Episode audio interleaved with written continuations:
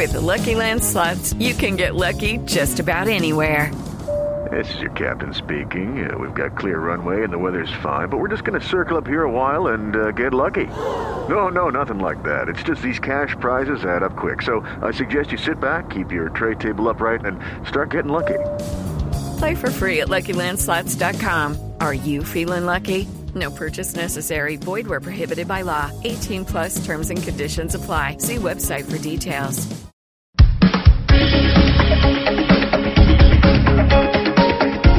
Desde este momento, Colombia está al aire. Mañanas Blue con Camila Zuluaga.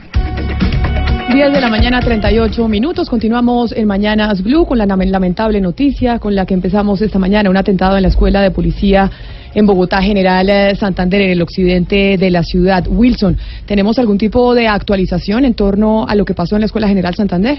Camila, lo que sabemos es que hay, como le hemos contado a nuestros oyentes, por lo menos cinco personas muertas, diez más heridas, cuatro de ellas remitidas al Hospital Central de la institución, otras al Hospital El Tunal, otras al Policlínico de Lolaya medidas extremas de seguridad. Vamos a ir en segundos con Damián Landines allá a la Escuela General Santander porque eh, se estaba verificando y confirmando aparentemente una nueva explosión. Eh, no de las dimensiones del carro bomba que estalló y ha producido toda esta consecuencia lamentable frente a la cual está reaccionando el país entero y el mundo, pero sí en todo caso una situación que sigue preocupando. Wilson, lo único que tenemos confirmado hasta ahora es que es un carro bomba, que hay cinco muertos, diez heridos, pero tesis alrededor de quienes podrían ser los responsables de este atentado no hay hasta el momento. No, aventurado todavía, el presidente Iván Duque viajó al departamento del Chocó para encabezar un consejo de seguridad, pero ante eh, la situación que se ha presentado, pues prepara su regreso en los próximos minutos a la capital del país junto al ministro de Defensa Guillermo Botero y a la cúpula militar y policial. Hoy había una ceremonia de graduación en la Escuela General Santander cuando se producen estos hechos hacia las nueve y treinta de la mañana. Por supuesto, ya alrededor de las instituciones oficiales están tomando también medidas preventivas porque pues todo esto genera eh, pues un, un pánico muy grande y se toman decisiones para retirar vehículos que se encuentran estacionados en los alrededores y demás. Y precisamente sobre el Ministerio de la Defensa tenemos comunicado del ministro de la Defensa, Damián Landines, desde la Escuela General eh, Santander. Damián, ¿qué dice el ministerio? Camila, muy buenos días. Pues acaban de emitir ese comunicado a la opinión pública, incrementa a 8 la cifra de muertos luego de este atentado con carro bomba al interior de la Escuela de Cadetes de Policía General Francisco de Paula Santander. También en este comunicado mencionan que 10 personas resultaron heridas luego de la explosión y señalan que el Consejo de Seguridad que se tenía programado en Quibdó eh, chocó con la asistencia del presidente Iván Duque y el ministro de Defensa Guillermo Botero tuvo que ser cancelado ante este hecho que tiene en caos el sur de Bogotá, pues ya se pusieron en marcha los protocolos de investigación para dar con los responsables de este ataque terrorista, mientras los heridos, pues como ya lo hemos venido mencionando, están recibiendo atención en el Hospital Policlínico de la Policía Nacional. El Consejo de Seguridad en Chocó será reagendado para los próximos días de forma pues que se puedan atender las inquietudes de las autoridades locales, esto que se iba a llevar en el sur de Colombia. La cúpula militar y la Policía Nacional a esta hora están regresando a la capital del país, a Bogotá, para atender personalmente esta situación de orden público que desde el Ministerio de Defensa rechazan y condenan. Pero Camila, si usted me lo permite, vamos a hablar con algunas personas que se encuentran aquí, porque Wilson Vaquero lo decía que se escuchó una segunda detonación, habrían sido disparos que ocasionó un uniformado de la policía. Recuérdenos su nombre. Eh, David. David, ¿usted qué logró evidenciar sobre este segundo hecho que se habría presentado después del carro bomba? Pues aproximadamente 40 minutos yo estaba al frente ahí por detrás de la Avenida Santander. Muchacho, creo que era bachiller. Creo que eso, eh, entonces creo que los nervios pues disparó. Más o menos como tres tiros al piso. Bueno, ¿y allí qué, qué, ocurre con el uniformado? ¿Qué hacen los policías que se encontraban cerca de él? Pues creo que le quitaron el fusil y lo, lo entraron adentro de la institución. Bueno, David, muchísimas gracias. La información, Camila, que estamos recolectando de algunos testigos, la situación realmente es grave, eh, como ustedes lo escuchaban, por los nervios y por el caos que se ha desatado aquí en este sector de Bogotá, pues eh, un uniformado sin intención alguna habría activado su fusil de dotación, Camila. Muchísimas gracias, Damián. Y ahora nos vamos para el Ministerio de la Defensa. ¿Qué va a pasar con la seguridad y cuáles son las actuaciones a tomar, Luis Fernando Acosta? Camila, en este punto de, eh, de, la ciudad, en el Ministerio de Defensa, las autoridades han redoblado el anillo de seguridad. Se escucha de fondo cómo levantan todos los vehículos, así sea de tránsito, no los permiten estacionarse en los alrededores o cerca al Ministerio de Defensa. Ninguna persona que no tenga que ver con el Ministerio de Defensa no puede ingresar. Cualquier ingreso está suspendido en ese momento. Esa es la información que podemos entregar en este punto. Hasta el momento no se ha informado sobre ingreso a medios o pronunciamiento oficial desde este punto en esa Camila. Luis Fernando, usted que es el encargado de cubrir toda la parte de movilidad en Bogotá, tenemos información sobre alguna reacción especial en torno a la movilidad en la ciudad y particularmente en la autopista sur-norte, en el cortado, en el costado sur-norte. Sí, Camila, hay cierres viales alrededor de la Escuela General Santander. Ingreso a la glorieta en la carrera 50 con autopista sur está cerrada. Cierre del retorno del carril exclusivo en la estación General Santander. También hay cierre perimetral en la General Santander. Calle 44 Sur y carrera 33, sentido norte-sur, también está cerrado. Ese es el reporte en ese momento de la movilidad actualizado sobre la situación que se presentó en los alrededores o en la Escuela General Santander. Muy bien, Luis. Y Camila, eh, cancelada en el momento la ruta alimentadora de Fátima. Eh, queda obviamente hasta que la policía autorice el ingreso y paso, pero no está funcionando porque tiene, eh, pues también, digamos, injerencia en ese sector de la ciudad. Esto para que los oyentes que están en sus carros o en vehículos de transporte público sepan que tal vez la movilidad se va a ver afectada en esta mañana en Bogotá por cuenta de lo sucedido en la Escuela General de Santander. Pero tenemos pronunciamiento del defensor del pueblo, Joner Alvarado, desde Río Hacha. Así es, el defensor del pueblo Carlos Negrete acaba de pronunciar desde Río Hacha, la capital de La Guajira, rechazando este atentado a la escuela de, la, de policía en Bogotá. Dijo que estos hechos no pueden presentarse en Colombia y le pidió a las autoridades adelantar todas las investigaciones para dar con los responsables de este hecho que hoy ponen alerta a todo el país. Esto fue lo que dijo. Pues repudiamos eh, como defensor y como ciudadano que existan mentes del calibre de entrar con un carro bomba a una escuela de policía y generar ese daño en el alma, en el corazón de tantas eh, personas que están ahí.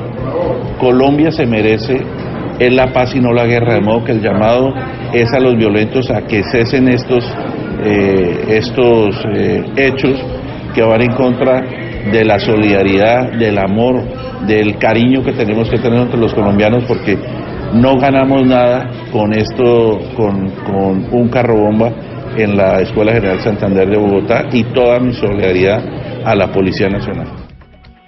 Por el momento, el defensor continuará con su agenda en el departamento de La Guajira, pero dijo que estará muy atento a los avances de las investigaciones que se adelantan en Bogotá. Desde Río Hacha, John Alvarado, Blue Radio.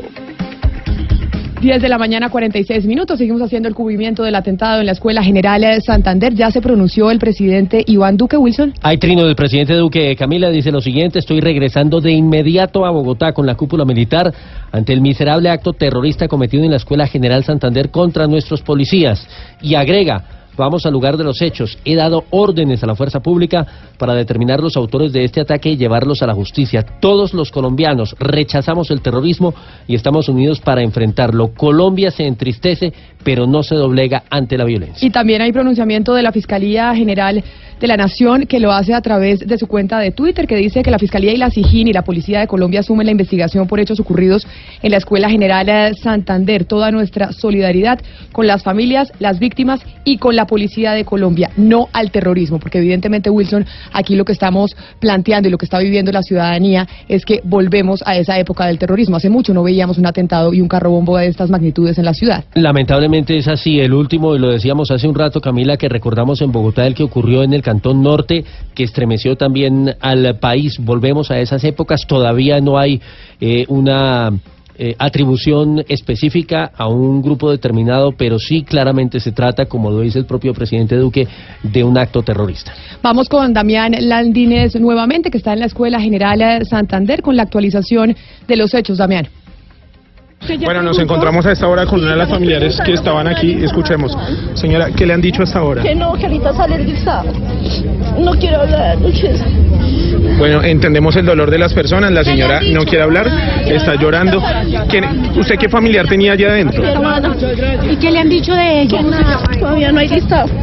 Bueno, allí escuchamos, no les han dicho absolutamente nada. Ella tenía eh, a su hermana allí al interior, pero siguen llegando familiares de las personas que se encuentran al interior. Para que por lo menos les avisen Escuchemos, por favor. A ver si está bien o si le pasó algo, para saber algo de él, pero no, no han dicho nada. ¿Usted qué familiar tenía allá adentro? Un sobrino. ¿Y qué le han dicho las autoridades? Nada, que esperar y esperar a ver que, que ahora sale el listado, pero no han dicho nada, no nos dicen nada. ¿Su sobrino qué, qué actividad realizaba allí? Él está, él está estudiando y Estudia allá y adentro. Está pagando el servicio ahí. ¿Hablar de esta mañana con él? ¿Hablar con él? No, no han hablado con él. Pero ¿qué les han dicho hasta ahora Nada, aquí que las policías?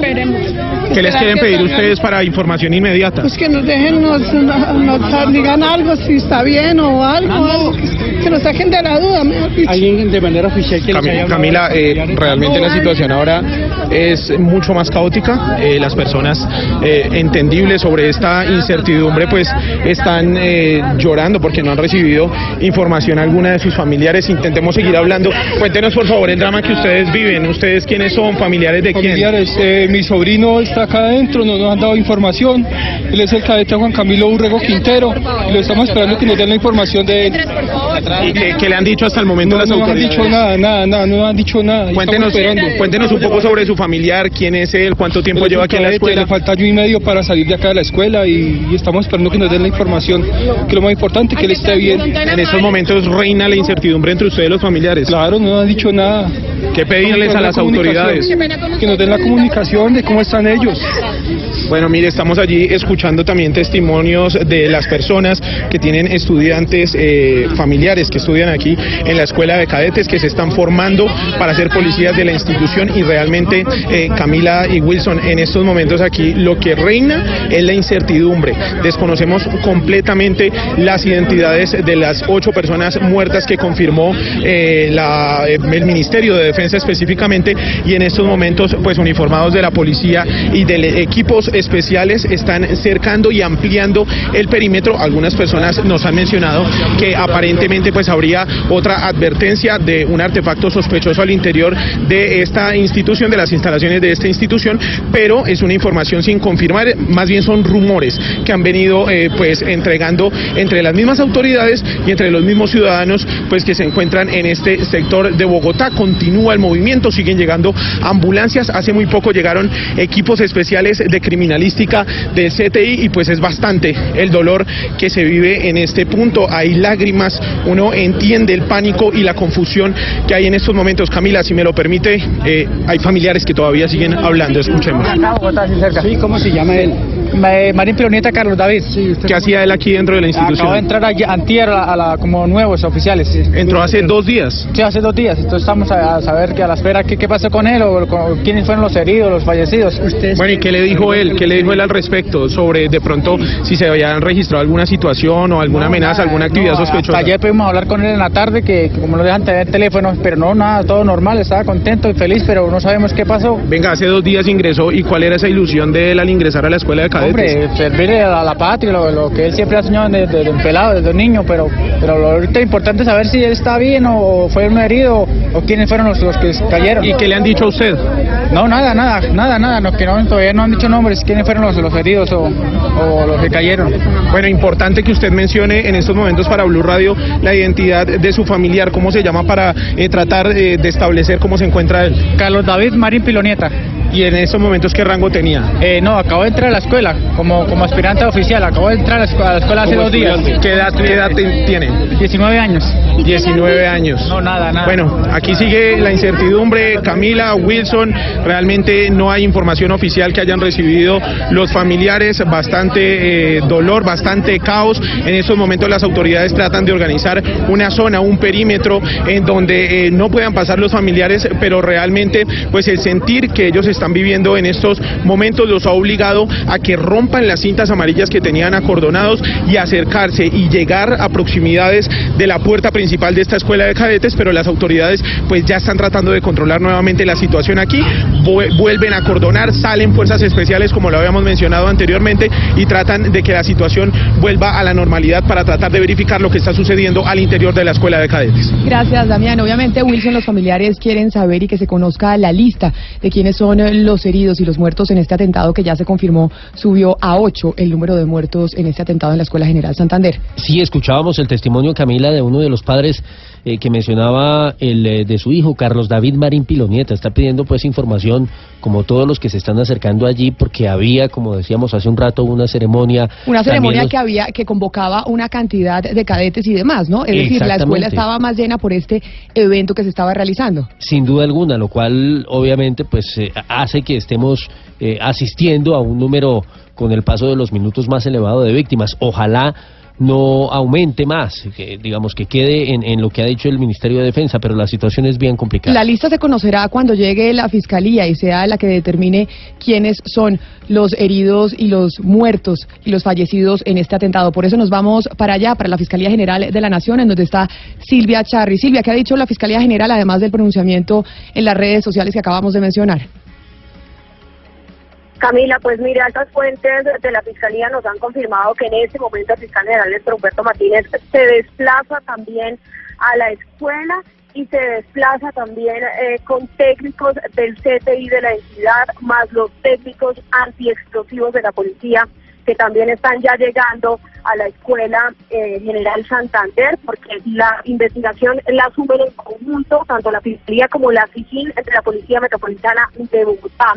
El caso por ahora también está en manos de un fiscal de la seccional de Bogotá que está al mando, la doctora de la directora Carmen Torres. Van a iniciar los actos urgentes. ¿Y en qué consiste, Camila? Van a revisar, por ejemplo, los videos de las cámaras de seguridad de la escuela, a entrevistar a los que estaban en el momento de la explosión para que cuenten si vieron eh, movimientos o personas sospechosas y sobre todo conocer o llegar a la respuesta desde hace cuánto estaba ese carro bomba en la escuela eh, de policías de Bogotá. Silvia, gracias. En 40 minutos nos informan que llega el presidente Iván Duque y el ministro de la Defensa, Guillermo Botero, a la Escuela General de Santander. En esos 40 minutos habrá un pronunciamiento directamente del presidente de la República. Son las 10 de la mañana, 55 minutos. Vamos a hacer una pausa, pero cuando regresemos continuaremos con el cubrimiento del atentado en Bogotá, el carro bomba que dejó ocho personas muertas y 10 personas heridas.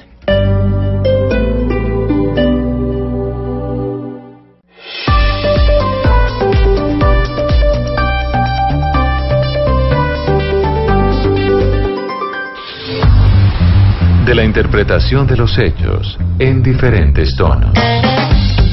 Mañanas Blue. Mañanas Blue. Colombia está al aire. 10 de la mañana, 59 minutos, cuando tenemos este tipo de situaciones como el atentado en la Escuela General de Santander, evidentemente revisando las cuentas eh, de Twitter de los políticos, de los líderes de opinión y de los ciudadanos del común, hay una referencia inmediata y es cómo esto puede estar sucediendo a dos años de haber firmado un acuerdo de paz, pero después de habernos acostumbrado a vivir sin este tipo de noticias. Wilson, ¿hace cuánto no cubría usted este tipo eh, de informaciones? Hace por lo menos nueve, diez años, Camila. Exactamente. Entonces la gente se pregunta es, ¿por qué razón después de un proceso de paz estamos viviendo esto en Colombia y estamos viviendo esto en Bogotá, en el corazón pues de la Escuela General Santander, que además es muy significativo que haya sido ahí? Pues Camila, la saludo sin los buenos días porque desafortunadamente hoy empieza a enlutarse eh, el espíritu nacional por cuenta de estos actos terroristas. Yo quisiera hacer dos acotaciones iniciales antes de contestar su pregunta. La primera, pues digamos que uno empieza a ver que desde todas las orillas políticas y desde todas las orillas de esta nación hay un clamor por la unidad, unidad en torno al terrorismo. Y además hay un clamor por unidad en torno a la institucionalidad, exigiéndole a las autoridades prontos resultados, pero cerrando filas, y eso me parece importante. Y lo segundo, frente a lo que usted pregunta, pues eh, yo no quisiera eh, de manera irresponsable conjeturar sin mayor fundamento, pero sí quiero decir porque usted ya conoce mi tesis, que este tipo de atentados y este tipo de desafortunados hechos, pues lo que empiezan a demostrarle al país es que eh, el, el, tema del posconflicto y su contenido, pues habrá que precisarlo con el paso del tiempo. Lo que sí es cierto es que todavía existen muchos grupos armados organizados. Lo que sí es cierto es que todavía, según unos entendidos, existen y subsisten causales objetivos para la violencia. Y lo que sí es cierto es que la nación colombiana no se da por vencida. La nación colombiana cierra filas en torno a la institucionalidad y la nación colombiana hace frente común en contra del terrorismo. Entonces tendremos que precisar y limitar el tema del posconflicto, pero no con aras a tirarse a un gobierno o a otro, a defender una posición u otra, sino simplemente para hacer gala de esta unidad en torno al rechazo absoluto, absoluto a las acciones terroristas. Hay pronunciamiento del expresidente Juan Manuel Santos a través de su cuenta en Twitter. Rechazo absoluto al cobarde atentado en la Escuela General de Santander. Toda mi solidaridad con nuestros héroes de la policía colombiana y sus familias. Ana Cristina, ¿qué otros pronunciamientos de políticos y líderes de opinión se han registrado hasta ahora a través de las redes sociales? Sí, ya tenemos pues el pronunciamiento hace 16 minutos, un poco más de 16 minutos del presidente Iván Duque, eh, donde dice pues que eh, va para el lugar de los hechos y que ha dado orden a la fuerza pública para determinar los autores de este ataque y llevarlos a la justicia. Todos los colombianos rechazamos el terrorismo y estamos unidos para enfrentarlo. Colombia se entristece, pero no se doblega ante la violencia. También se han manifestado, es decir, de distintas maneras, eh, algunos senadores como Luis Fernando Velasco, Arturo Charchahub, también David Barguil del Partido Conservador, Ernesto Macías Tobar, Iván Cepeda eh, también, eh, José Alfredo Neco, pero hay que destacar algo aquí, Camila, y es bien importante, y es como algunos de los trinos son llamando a la solidaridad, es decir, eh, llamando a la calma, expresando las condolencias, y hay otros, le voy a citar uno por, por ejemplo, que es sacando, sacando pues partido político de, un atentado que es algo terrible. Por ejemplo, el senador Carlos Felipe Mejía del Centro Democrático diciendo duele nuestra patria y duele la muerte de nuestros héroes, mano dura contra el terrorismo, presidente Iván Duque, usted y nuestra fuerza pública cuentan con todo nuestro apoyo en esta fuerte lucha contra la criminalidad que quedó envalentonada con el, desgobierno de Santos. Entonces, ahí hay como esas dos eh, eh, tendencias, Camila. Además, eh, Camila, y eh, eh, permítame, Ana Cristina, porque tenemos más pronunciamientos. Hay un pronunciamiento del gobernador del departamento del Huila. ¿Por qué es importante el pronunciamiento del, del eh, gobernador del departamento del Huila, Wilson? Porque Camila además representa a todos los mandatarios seccionales del país. Él es el presidente de la Federación de Departamentos. Ese pronunciamiento lo tiene Silvia Lorena Artunduaga. ¿Qué dijo Silvia Lorena, el gobernador del departamento del Huila? Así es, Camila, el gobernador del departamento y además presidente de la Federación Nacional de Departamentos, Carlos Julio González Villa, rechazó y repudió este atentado terrorista. Además, lamentó que las víctimas sean jóvenes en formación de la Policía Nacional y además dijo que este tipo de hechos es, es lamentable que se registren en el país cuando se está buscando es una salida y una recuperación de la esperanza y la convivencia. Total rechazo total rechazo y repudio, lamentarlo inmensamente, además por los jóvenes en formación policial, por sus familias, por lo que significa este acontecimiento lamentable para el país que busca hoy una salida precisamente, que es la recuperación de la esperanza y la convivencia.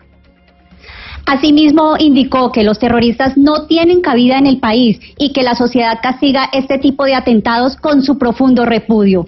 Esta es la información que se tiene eh, tras este atentado terrorista registrado en la capital del país desde Neiva en el departamento del Huila. Y del departamento del Huila nos vamos para el departamento de Antioquia, pero antes hay pronunciamiento del Procurador General de la Nación, Fernando Carrillo. También a través de Twitter, Camila dice el Procurador Carrillo, rechazo total al ataque que enluta a la Escuela General Santander, a la Policía de Colombia y a todo el país. No permitiremos el regreso del terrorismo en un país que se la está jugando por la paz. 11 de la mañana, 5 minutos. Estamos en comunicación a esta hora con uno de los eh, expertos en seguridad en nuestro país, el doctor Hugo Acero. Doctor Acero, bienvenido a Mañanas Blue. Gracias por atendernos. Con mucho gusto. Lamentable, pues, que tengamos que por lo menos atender ese tipo de temas como el que acaba de suceder esta mañana. Y lo voy a invitar a que se quede con nosotros escuchando el pronunciamiento del alcalde de Medellín, que lo tiene a esta hora Camila Carvajal, sobre lo sucedido en la Escuela Santander en Bogotá. Camila, es un pronunciamiento de Federico Gutiérrez, no solo como alcalde de Medellín, también como presidente de Asocapitales, representando también a los alcaldes de las principales ciudades de Colombia. El alcalde Federico Gutiérrez no solo ha condenado el ataque, sino que ha dicho que si se confirma que es un hecho terrorista, tienen que haber medidas urgentes, no solo por el gobierno, sino por la cúpula militar. El alcalde Federico Gutiérrez, además, ha dicho que los ciudadanos se deben convertir en la principal red de seguridad para alertar ante cualquier novedad, no solo en Bogotá, en el resto del país. Escuchemos lo que acaba de decir Federico Gutiérrez. Preocupante, grave, toda nuestra solidaridad con los familiares de las personas que han fallecido, nuestra solidaridad con los heridos y que se debe hacer toda la investigación, que tratarse de un acto terrorista se tienen que tomar todas las determinaciones. Camila y al alcalde de Medellín, la noticia lo cogió en medio de una reunión con el comandante de la Policía Metropolitana y con el comandante de la Cuarta Brigada. Ambos dieron orden de hacer un refuerzo de seguridad tanto a las instalaciones de la policía, también a las instalaciones del ejército en el departamento de Antioquia, inclusive a las zonas de- eh, donde se reúnen bastantes personas por estos días. Hay entonces alerta máxima, piden también que se hagan controles no solo en Bogotá, donde ya se conoce el desarrollo pues de ese carro bomba, sino en las otras ciudades como en Medellín, donde comienzan ya a activarse los refuerzos militares. Camila, gracias. Doctora Cero, en este momento cuando estamos registrando lo que pasó en la Escuela General eh, Santander y que además lo registra el mundo entero, ahora vamos con titulares del planeta, los colombianos nos preguntamos por qué estamos viviendo esto en este momento, después de tantos años de haber vivido en cierta medida, entre comillas, en paz. No registrábamos un atentado como estos en Bogotá hace muchísimo tiempo. ¿Por qué razón usted como experto en seguridad diría que se está presentando esto hoy en el país? Sí, lamentablemente, como lo planteas, eh, pasamos de los atentados terroristas del narcotráfico de comienzos de los 90 y durante los años 90, de los atentados terroristas del azar de comienzo de, de este siglo, el tema del Nogal, los carros bomba. Y como dices, pues ya hace tiempos, hace algún tiempo no se sentían, digamos, estos atentados y particularmente en las ciudades. Sin embargo, es un riesgo que existe, es un riesgo que existe. Hoy tenemos activo todavía el ELN, que es potencialmente un grupo que puede realizar este tipo de atentados. También algunas organizaciones criminales que tienen estructura militar, el tema de- del clan del Golfo, los pelusos y una serie de organizaciones criminales que tendrían dentro de su repertorio las posibilidades de realizar este tipo de atentados. Entonces son riesgos que existen y ojalá no retornemos a las épocas que vivimos tanto de los años 90 como de comienzos de este siglo. Doctora Cero, pero mire, en este tipo de, de episodios, en Barranquilla el año pasado, para esta época también, el 27 de enero, un atentado terrorista que causó la muerte de seis personas y dejó más de 40 heridos.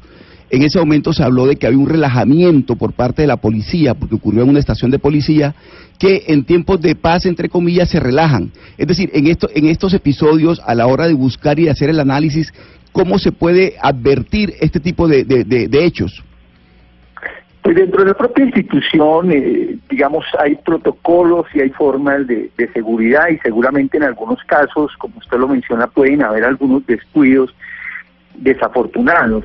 Pero también hay que reconocer que la institución es un objetivo por parte de algunas organizaciones criminales. O sea, la institución ha sufrido atentados tanto del tema del narcotráfico como de las guerrillas a lo largo de toda su historia, digamos, entre estas confrontaciones que hemos tenido tanto en el conflicto armado como con las organizaciones criminales. Entonces, digamos que, que, que ahí está presente ese riesgo y es ahí donde efectivamente hay que seguir demandando mayores controles específicos, no solamente para la seguridad de la institución, sino para la seguridad absolutamente de todos los ciudadanos. Como decía anteriormente, no podemos regresar a los, a los lamentables hechos terroristas y casi recurrentes de los años 90 y comienzos de este siglo. Señora Cero, hay, dos asuntos para tener en cuenta en este atentado. Es primero el lugar en la Escuela General Santander y segundo en la ceremonia de ascensos. Además, un día después de que el alto comisionado Miguel Ceballos hubiera dicho que el reloj para la paz co- corre en contra del ELN y pues eso, por eso algunas personas pues habrán interpretado o especulado que, que puede ser el, el ELN. Eh, mi pregunta está orientada a esto. ¿Podemos leer este atentado como un desafío o como una burla? Es decir, porque es meterse a las ciudades y meterse a las ciudades en el lugar donde trabajan pues la fuerza pública, la fuerza del Estado. digamos que es una es, digamos un, un, un reto es, es, está colocando un reto al propio estado digamos que es un desafío y, y, es un desafío que hemos tenido y que hemos también enfrentado y en muchos casos con éxito yo creo que eso hay que seguirlo teniendo presente pero allí en principio uno no alcanza su, en este momento en este momento no alcanza ya a definir quién puede ser el posible responsable lo que uno tiene la confianza es que estoy seguro que existen grabaciones de quién ingresó el vehículo. Y efectivamente es a partir de esa información, a partir de esa información que yo creo que muy pronto la policía va a tener resultados respecto a quienes efectivamente cometieron este atentado y qué se busca detrás de este atentado, porque no es solamente el atentado, sino las, las digamos, los objetivos buscados con un acto de estos. Doctor Hugo Acero, le voy a pedir que se quede con nosotros para seguir haciendo el análisis de lo que está sucediendo hoy en la Escuela General de Santander y precisamente nos vamos para allá porque en el sitio se encuentra Damián Landines con más información de lo que ha venido sucediendo y del desarrollo de la noticia. Damián. Camila, pues entre el caos y la incertidumbre que hay aquí a las afueras de la Escuela General Santander, hace pocos minutos acabamos de sacar al señor Wilber Quintero. Él, eh, pues entre su angustia, nos reportaba que no tenía conocimiento de eh, una de sus familiares que se encontraba al interior de esta escuela, pero nos encontramos ya ahora con una historia eh, esperanzadora, porque ya tiene alguna información, don Wilber. de nuevo, bienvenido a los micrófonos de Blue Radio. ¿Qué le han dicho? ¿Qué sabe de su familiar? ¿Qué sabe hasta el momento? No, ya nos dieron, pues mi sobrino se comunicó a la casa, que ya les habían dado la posibilidad de hacer una llamada y que estaban bien, que pues con los compañeros que él estaba están bien todos, pues afortunadamente para nosotros, para nuestra familia y para las familias de los compañeros de él, ¿no?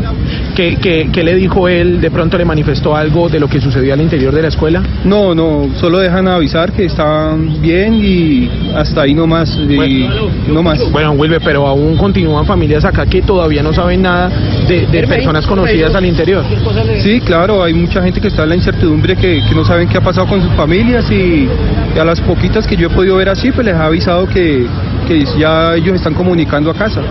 Don Wilber, muchas gracias. Historias de esperanza que también ya se empiezan a producir aquí en este sector del sur de Bogotá. Camila, quiero contarle que a esta hora pues ya ha llegado el director de IDIGER, también Jairo García, el secretario de Seguridad. Hace algunos minutos en su eh, vehículo blindado también ingresó el fiscal general de la Nación. No quiso hablar con medios, eh, pero sí envió un mensaje de repudio sobre estos hechos. Recordemos que no nos hemos podido acercar lo suficiente porque hay acordonamiento por parte de las autoridades, un perímetro que ellos han protegido ante el riesgo de que pueda es, existir otra novedad al interior de esta escuela de cadetes de policía. Camila, nosotros por el momento seguimos aquí muy atentos, muy pendientes, conectados y contándoles pues información oficial que se pueda producir durante los próximos minutos. Claro que sí, Damián, gracias Wilson. Ya tenemos información oficial y actualización de las cifras que deja este atentado en la Escuela General Santander. Sí, Camila, atención porque las autoridades del distrito y fuentes de la Policía Metropolitana nos confirman que son 41 las personas que han resultado heridas, lesionadas luego de este atentado terrorista en la Escuela General Santander. Ocho trasladadas al Hospital El Tunal, tres a la Policlínica de Lolaya, dos al Hospital de Kennedy y 28 al Hospital Central de la Policía Nacional. De manera pues que el tema tiende a crecer, por lo menos en esta cifra de lesionados. El tema de los muertos, recordemos, según el último comunicado del Ministerio de Defensa, está en ocho víctimas fatales. Vámonos con pronunciamiento del partido de las FARC. Marcela Puentes, ¿qué dijeron frente a lo sucedido esta mañana en la Escuela General Santander? Camila, pues hay reacción de José Lisandro Lascarro, mejor conocido como Pastor Alape, quien es miembro de la Dirección Nacional del Partido Fuerza Alternativa Revolucionaria del Común. Dice a través de Twitter, atentado en la Escuela General Santander es una provocación contra la salida política al conflicto. Busca cerrar posibilidades de acuerdo con el ELN, deslegitimar las movilizaciones sociales y favorecer a sectores guerreristas. Nuestra solidaridad con familiares de los policías. De otro lado, también hay un pronunciamiento importante, Camila, y es el de Humberto de la Calle, ex jefe negociador del gobierno en los diálogos con las FARC, quien dice, ante el terrorismo, firmeza, pero también cabeza fría. No descartemos un esfuerzo supremo con visión nacional para no reiniciar una guerra atroz. Demos espacio todos a la reflexión patriótica. Marcela, repítame el trino del partido de las FARC que hacía referencia a la negociación con el ELN. ¿Qué dijeron? Sí, se trata del trino de Pastor Alape, quien escribe, atentado en la Escuela General Santander es una provocación contra la salida política al conflicto y dice además que esto buscaría cerrar las posibilidades de acuerdo con el ELN y deslegitimar las movilizaciones sociales, así como favorecer, dice él, a los sectores guerreristas y expresa además su solidaridad con las familias de los policías que han resultado heridos o muertos. Empiezan las tesis, las hipótesis en torno a cuál sería la razón eh, del atentado. Tenemos un listado preliminar de los heridos en el atentado de la Escuela General eh, Santander. Sí, Camila, decíamos que ya las autoridades del distrito confirman 41 personas heridas, lesionadas, eh, han sido trasladadas a cuatro centros asistenciales y Julián Calderón tiene el listado preliminar. Esto es información, digamos, de servicio en medio de la situación de caos que se está viviendo, porque, como lo decíamos hace unos minutos, pues los eh, familiares de las personas que se encontraban dentro de la escuela no saben, algunos de ellos, sobre la suerte de sus seres queridos. Julián, el listado. El listado empieza Andrés David Fuentes, Juan Sebastián Contreras, Aní Rivas, Hernán Aguirre, Laura Carrillo, Daniela Martínez, Marlon Duque, Kevin Madrid, Sergio Maldonado, Robinson Sisa, Ana Castiblanco, Jair Arley Mora, Audrey Natalia Morán, Karen Juliet Gutiérrez, Juan Pablo Oliveros, Fabián Santamaría, Santiago Iaso, Michael Calderón, Asenet Aguilar, Aleida del Pilar González, Carlos Osorio, Carolina Sanagado, Eduard Castañeda, Nujar Centeno, Kelly Jarabá Pacheco y Sergio González Martínez. Este es el listado hasta el momento de las personas heridas por esta explosión, por este carro bomba en la Escuela General Santander. Y que han sido trasladados a hospitales cercanos a la escuela. De algunos ya hay reporte, por ejemplo, Andrés David Fuentes ya se encuentra en cirugía. Y aquí, eh, Camila, hay dos aspectos importantes. Al parecer hay personas de otras nacionalidades. Kevin Madrid se señala que es de nacionalidad panameña y también se encuentra Carolina Sananago, Sanango, que es ecuatoriana. 11 de la mañana, 18 minutos. A esta hora hacemos contacto con Víctor de Currea Lugo, el profesor experto en el ELN. Ha escrito varios libros, ensayos al respecto. ¿Y por qué lo hemos llamado? Porque obviamente cuando vemos este atentado en la Escuela General Santander, como nos lo decía Marcela Puentes, empieza a sonar las versiones sobre este grupo armado. Profesor eh, de Correa Lugo, gracias por estar con nosotros. Bienvenido. Camila, buenos días. Obviamente lo llamo para preguntarle sobre las tesis e hipótesis que hay alrededor del ELN y pongamos un poco en contexto para la gente que no está tan enterada de la situación actual de las negociaciones del ELN con el gobierno nacional. Eh, Camila, yo creo que hay que colocar varios elementos. Primero, con la información disponible, es eh, improbable, o sea, no es probable afirmar que sea uno u otro actor con toda seguridad. Yo pienso que, no descartando al Ejército de Liberación Nacional, pienso también que hay otros posibles eh, actores detrás de ello. Pensemos en el cartel del Golfo y pensemos en los grupos narcotraficantes que heredaron buena parte de la violencia de Pablo Escobar y saben cómo hacer ese tipo de cosas. Recordemos la bomba del DAT y muchísimas otras bombas que fueron explotadas en Bogotá y en muchos sitios del país. En segundo lugar, es fundamental analizar los enemigos de la paz también desde la extrema derecha.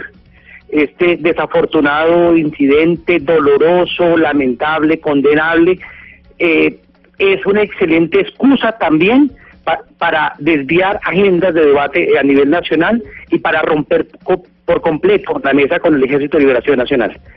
Y por el otro lado, habría que hacerse algunas preguntas que son, digamos, eh, no improcedentes, sino, digamos, inoportunas en el tiempo. ¿Cómo se hace para entrar un carro bomba a una instalación como la Escuela de Policía General Santander, que quienes hemos entrado sabemos que es profundamente cuidado, cuidada, con unos niveles de seguridad muy altos? ¿Cómo se hace aquello? Segundo, recordemos, por ejemplo, los ataques que han habido en Barranquilla, donde hubo bombas y autoatentados producidos hace muchos años durante el gobierno de Uribe. Con esto yo no estoy haciendo ninguna acusación, Camila, estoy diciendo que tenemos que medir y recoger la información necesaria para poder concluir con cierto grado de certeza. Acuérdense también que cuando la bomba de la, del centro comercial andino la hipótesis del ELN salió y se manejó durante un par de horas hasta que finalmente ha sido desmentida. Profesor de Currea, le pido que se quede con nosotros porque vamos a hacer una actualización sobre los titulares internacionales alrededor de lo que está pasando en Bogotá en este momento en las televisiones del mundo, en la BBC, en CNN en español, en CNN en inglés. Se está reportando acerca de lo sucedido en Bogotá. ¿Qué dicen los periódicos del planeta, Gonzalo? Camila, el Clarín de Argentina, atentado en Bogotá, Colombia. Un coche bomba estalla en una escuela de policía y deja cinco muertos. El Nacional de Venezuela, al menos cinco personas murieron por atentado con carro bomba en Bogotá. Si nos vamos al nuevo Geral en el sur de la Florida, alcalde de Bogotá, cinco muertos por explosión de coche bomba. La AFP se eleva a ocho el balance de muertos por la explosión de un presunto coche bomba en Bogotá. Acaba además de trinar el presidente de Ecuador, Lenín Moreno, diciendo en este caso que están en contacto con las autoridades y llamaré al presidente Iván Duque para expresarle al hermano pueblo colombiano toda nuestra solidaridad. 11 de la mañana, 21 minutos. Seguimos en comunicación con el profesor Víctor de Currea Lugo, pero antes, Wilson, sobre lo que mencionaba el profesor. Evidentemente, la gente se pregunta, acá en Bogotá y en cualquier parte de Colombia, debido a la situación de conflicto en la que hemos vivido durante 50 años, entrar a cualquier sitio público o entidad pública es muy difícil. A usted le, lo revisan con perros, con antiexplosivos, y uno dice, ¿cómo puede ser posible que a la Escuela General Santander entrara un vehículo con explosivos para generar un carro bomba? Hay unos protocolos de seguridad muy, de seguridad muy estrictos, Camila. Me llama la atención lo que observamos en las imágenes de televisión, porque el acceso habitual vehicular eh, en este momento está eh, cerrado, está clausurado. La puerta que está abierta es la que espera seguramente al presidente Iván Duque y a la comitiva. Y lo que se aprecia es que la puerta, repito, por donde normalmente se produce el ingreso de los visitantes, de las personas que van a las ceremonias, eh, que van de visita ya a la Escuela General Santander, en este momento está cerrada, pero está intacta lo mismo que las eh, barandas que hay previas en los controles de seguridad, donde además eh, se ubican eh, policías uniformados con los perros que son detectores justamente de explosivos. No pareciera si hubo realmente violación de los protocolos, como nos lo decía más temprano Damián Landines, que ese hecho se hubiese presentado en ese primer acceso. De manera que si hubo alguna situación eh, irregular en la marcha del vehículo antes de que se produjera la explosión sucedió ya dentro de las instalaciones, mucho más cerca del campo de paradas donde estaba prevista hoy una ceremonia de reconocimiento y de ascensos. Profesor, eh, tengo una pregunta para usted con respecto eh, a dos escenarios, plantear dos escenarios posibles. ¿Es eh, normal o es, digamos, eh, se espera y ha sucedido en muchos procesos de paz que cuando un grupo guerrillero que está en medio de un diálogo o está en un diálogo en problemas, el grupo guerrillero si ve que el gobierno empieza a apretar, pues el grupo guerrillero también empieza a dar muestras de poder. De hecho, por ahí esa, por eso está esa especulación con respecto al atentado en manos del ELN. Le quería preguntar por esos dos escenarios, ¿cómo podría afectar las conversaciones el que sí sea el ELN o eh, si fuera otro grupo, otro grupo eh, violento? Porque de todos modos eso obligaría a tomar medidas. A ver, si fue el Ejército de Liberación Nacional el responsable de este ataque, creo que el proceso de paz se acabó. Ahí no tenemos ninguna posibilidad de continuar por el desgaste que se ha tenido, por la postura que ha tenido el gobierno de manera continua y por las presiones que tiene el gobierno de Duque por parte de los enemigos de la paz para reventar esa mesa. Ahora, ¿por qué yo creería, y esto es una hipótesis, no estoy afirmando nada, que es posible que sean otros actores y que no sea el Ejército de Liberación Nacional? Primero porque el ELN ya tiene una mesa y una agenda que está congelada, pero eso es una realidad política y a partir de allí creo que los menos interesados en, en un ataque de estos fuera el ELN. Ahora, también como tú lo sugieres, en muchos procesos de paz la extrema derecha se ha movilizado. El, la crisis del proceso de paz en Mali, por ejemplo, no se da por los Tuareg ni por el gobierno, sino por los sectores de extrema derecha que empujan incluso un golpe militar. El genocidio de Ruanda, Camila, se da dos años después de un proceso de paz. Entonces, allí ese proceso de genocida fue alimentado por sectores de la extrema derecha precisamente matando al presidente Javier Imana, echarle los fulfas a los Tutsi y precipitar el, los asesinatos sistemáticos. Usted, usted ha hablado de- también de enemigos de la paz. En la época de Belisario Betancourt también el doctor Otto Morales Benítez hablaba de enemigos agazapados de la paz. En este momento, cuando hablamos de enemigos de la paz, profesor Correa, ¿de qué estamos hablando o de quiénes estamos hablando? A ver, hay varios factores que hay que mencionar. Primero, fíjense ustedes que los que más se han opuesto a la implementación del punto uno de las FARC relacionado con la tenencia de tierra son los grandes latifundistas.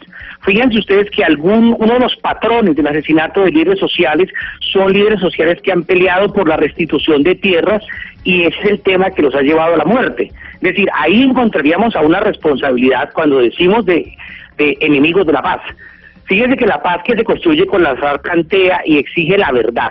Queremos la verdad de las FARC, queremos la verdad del ELN, pero también queremos la verdad del Estado y de las transnacionales que han estado involucradas en financiar el conflicto armado. Esa verdad mucha gente no quiere que se sepa. Por eso los ataques a la JEP, por ejemplo. Por eso el deseo de hacer trizas la paz. Entonces, dentro del bloque de poder no hay una unidad. Ahí hay sectores a favor del presidente Duque que comparten una exploración de paz y hay sectores cercanos a Duque que no están de acuerdo con una salida negociada. Entonces, lo mejor este tipo de fenómenos permite bloquear la mesa con el ELN y inmediatamente legitimar el bloqueo a la implementación con las FARC. Acaba usted de dar en el punto que quería preguntarle, profesor de Currea, y es eh, eh, el, el discurso que ha sostenido desde su misma posesión el presidente Iván Duque en el llamado a la unidad nacional. ¿Usted hacia dónde cree que debería canalizar el gobierno esa unidad en este momento en el que se encuentra el país con el atentado terrorista de hoy? Yo creo que ahí hay una cosa que hay que mirar y es que acuerdo sobre qué. Entonces, ¿Es acuerdo sobre la construcción de paz? ¿Es un acuerdo sobre la búsqueda negociada? ¿Es un acuerdo sobre la implementación? ¿O es un acuerdo sobre la salida guerrerista? Entonces, a mí me parece interesante que el presidente Duque convoque todas lo que llaman las fuerzas vivas de la nación para hacer un frente común. Pero si ese frente común es para ahondar la guerra, si ese frente común es para desviar los debates esenciales que tenemos en el país, pues me parece que por ahí no es. O sea, me parece que el, debate no puede llevarse sin discutir las otros, eh, eh, digamos, anillos de discusión de este atentado. Profesor de Currea, ¿sostiene usted una hipótesis y aclarémosle a los oyentes que estamos simplemente exponiendo conjeturas, hipótesis académicas que no están ciertamente confirmadas? Una de esas que usted plantea es que eh, estos atentados puedan provenir de grupos de extrema derecha precisamente para tirarse, perdón la expresión, negociaciones o una salida negociada al conflicto con el ELN. Y puede imputarse este tipo de acciones a otros grupos armados organizados. ¿Usted podría entonces sostener que si estos hechos se imputan certeramente a otros grupos armados organizados como el Clan del Golfo, con ellos deberíamos entonces entrar en, un, en una negociación política precisamente para no caer en las fauces del el guerrerismo? A ver, eh, gracias por la pregunta porque me permite aclarar para los oyentes. Primero, yo no he descartado que sea el ELN. Creo que no es el ELN por la situación política en los que ellos se encuentran a la espera de un proceso de paz y la voluntad de paz que han manifestado en los últimos meses. Bueno, en los últimos años, para ser más concreto. Ahora, la posibilidad de que sean otros grupos existe. Existe en términos de hipótesis la posibilidad de que sea el Clan del Golfo o los carteles del narcotráfico. Ahí lo que hay que hacer no es plantear necesariamente un proceso de paz, pero sí mecanismos de sometimiento a la justicia. De hecho, se exploró en los gobiernos anteriores ese tipo de posibilidades. La, la cuestión es, si no podemos resolver por vía militar el problema del narcotráfico en Colombia, hay necesidad de resolverlo mediante algunas eh, estrategias políticas que den salida a eso. El problema es más grande. Tenemos al cartel de Sinaloa en Chocó, lo tenemos en Nariño, lo tenemos en Catatumbo, ahí en, en, el, en, la, en la Cerradero está.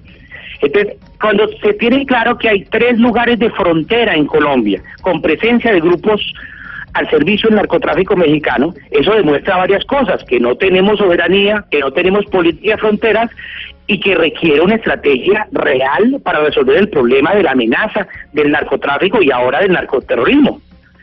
Eh, eso es una cosa. Ahora, es no descarto como un tercer escenario un autoatentado, eso yo sé que suena muy mal visto, políticamente incorrecto, pero eso no es ninguna novedad, ni en los procesos de paz, ni en el caso colombiano. Profesor, aquí el doctor Pombo tiene intención de contrapreguntarle, pero antes de su contrapregunta, doctor Pombo, quiero irme con Damián Landines porque tenemos información en este momento desde la Escuela General Santander con la llegada del presidente Iván Duque. Damián.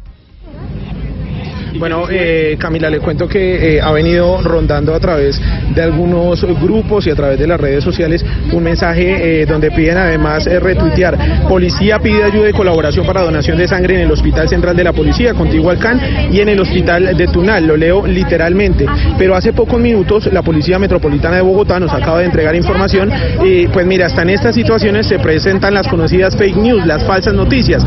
Dicen que esta información no ha sido solicitada por la institución y nos informan que desde el Hospital Central no se ha convocado a ciudadanos para donar sangre por esta situación. Por eso se agradece no compartir esta información.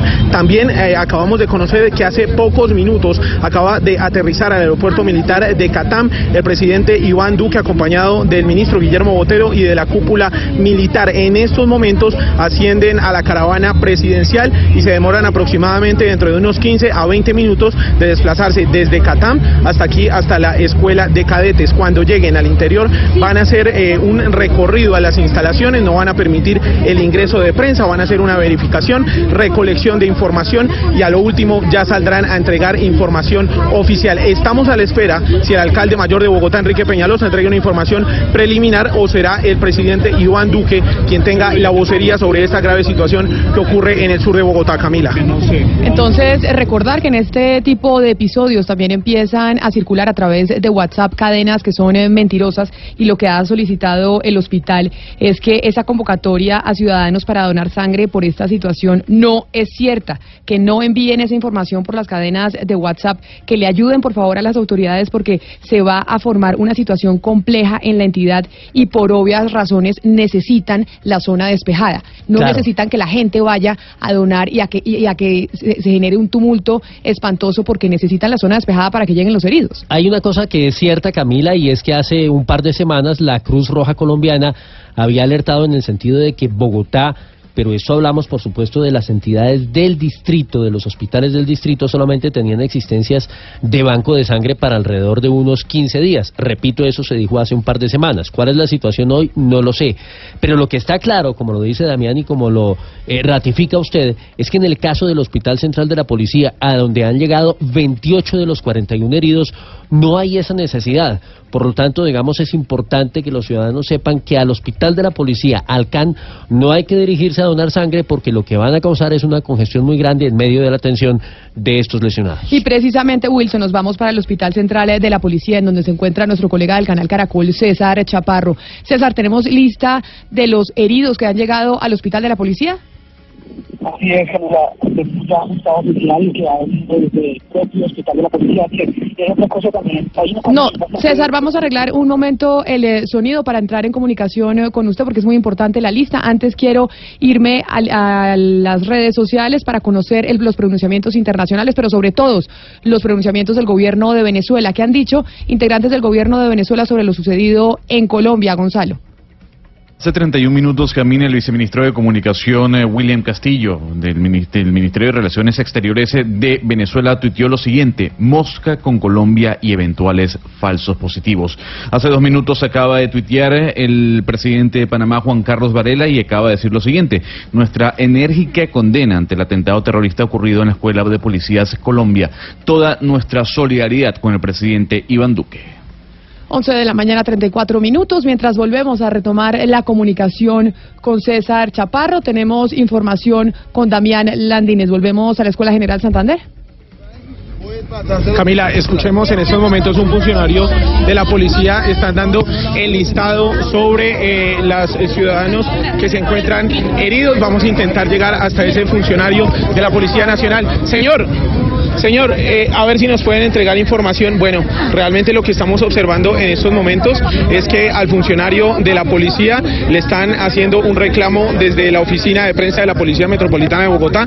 Al parecer habría entregado información que no podía suministrar. La persona la están alejando en estos momentos y la están remitiendo al interior de la escuela de cadetes. Al parecer esta persona pues no podía entregar la información y en estos momentos la están trasladando al interior de la escuela de, de cadetes. Los familiares siguen en esta zona, hay bastante incertidumbre.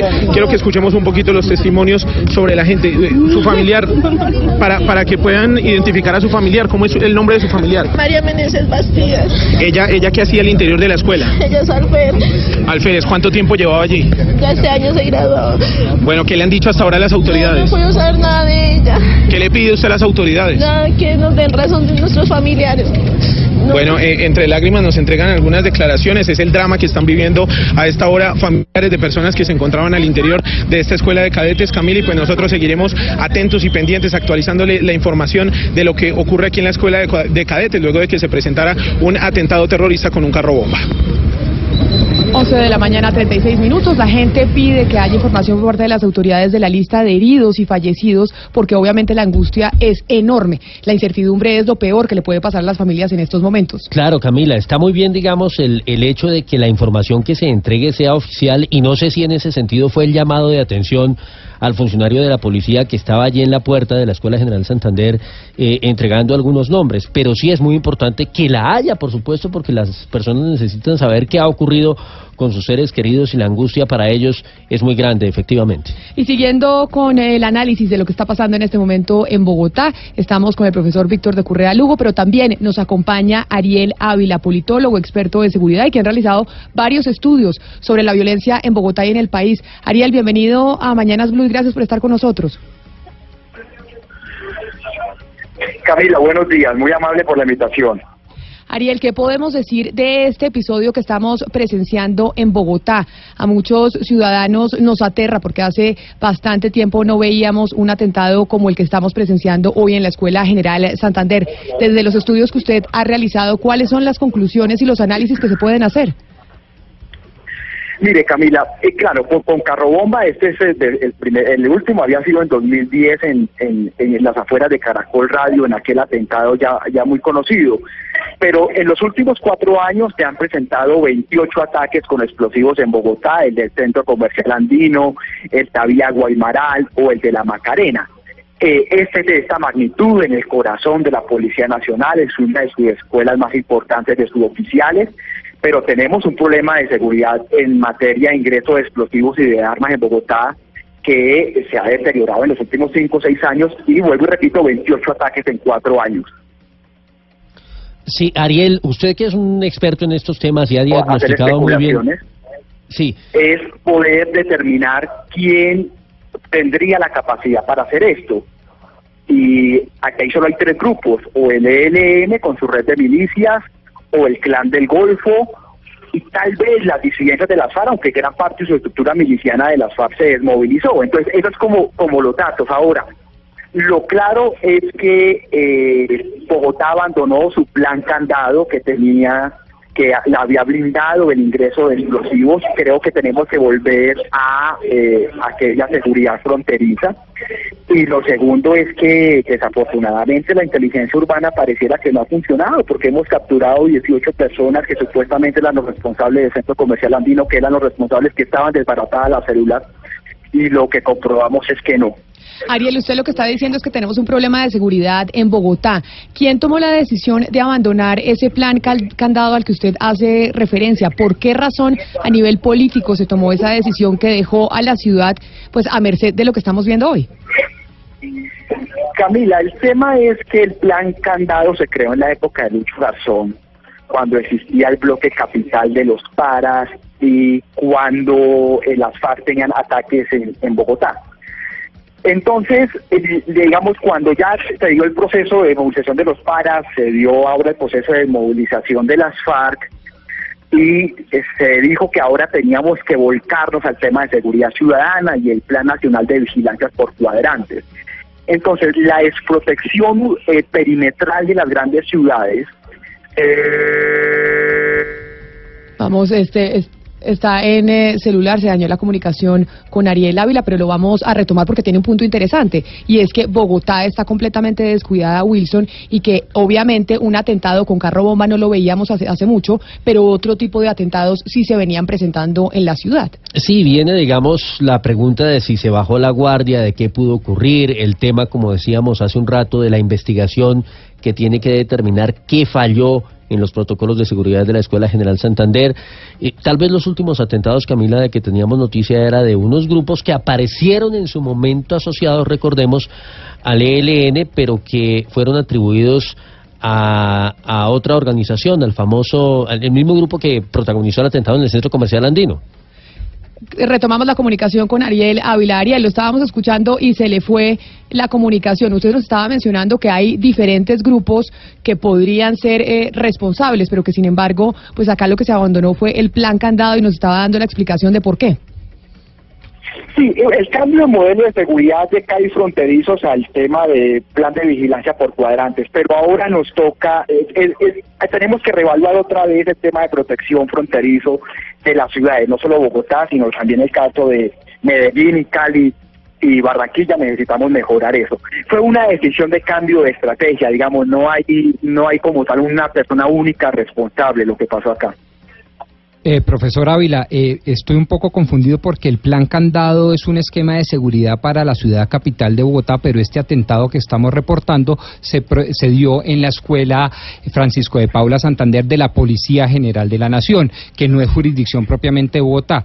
Por lo que usted está tratando de contarnos, que me parece supremamente interesante, es que no podemos bajar la guardia a los bogotanos frente a potenciales eh, y futuros atentados en Bogotá, habida cuenta que no tenemos ese plan candado. Mire, lo que habíamos dicho, lo que estoy diciendo es lo siguiente.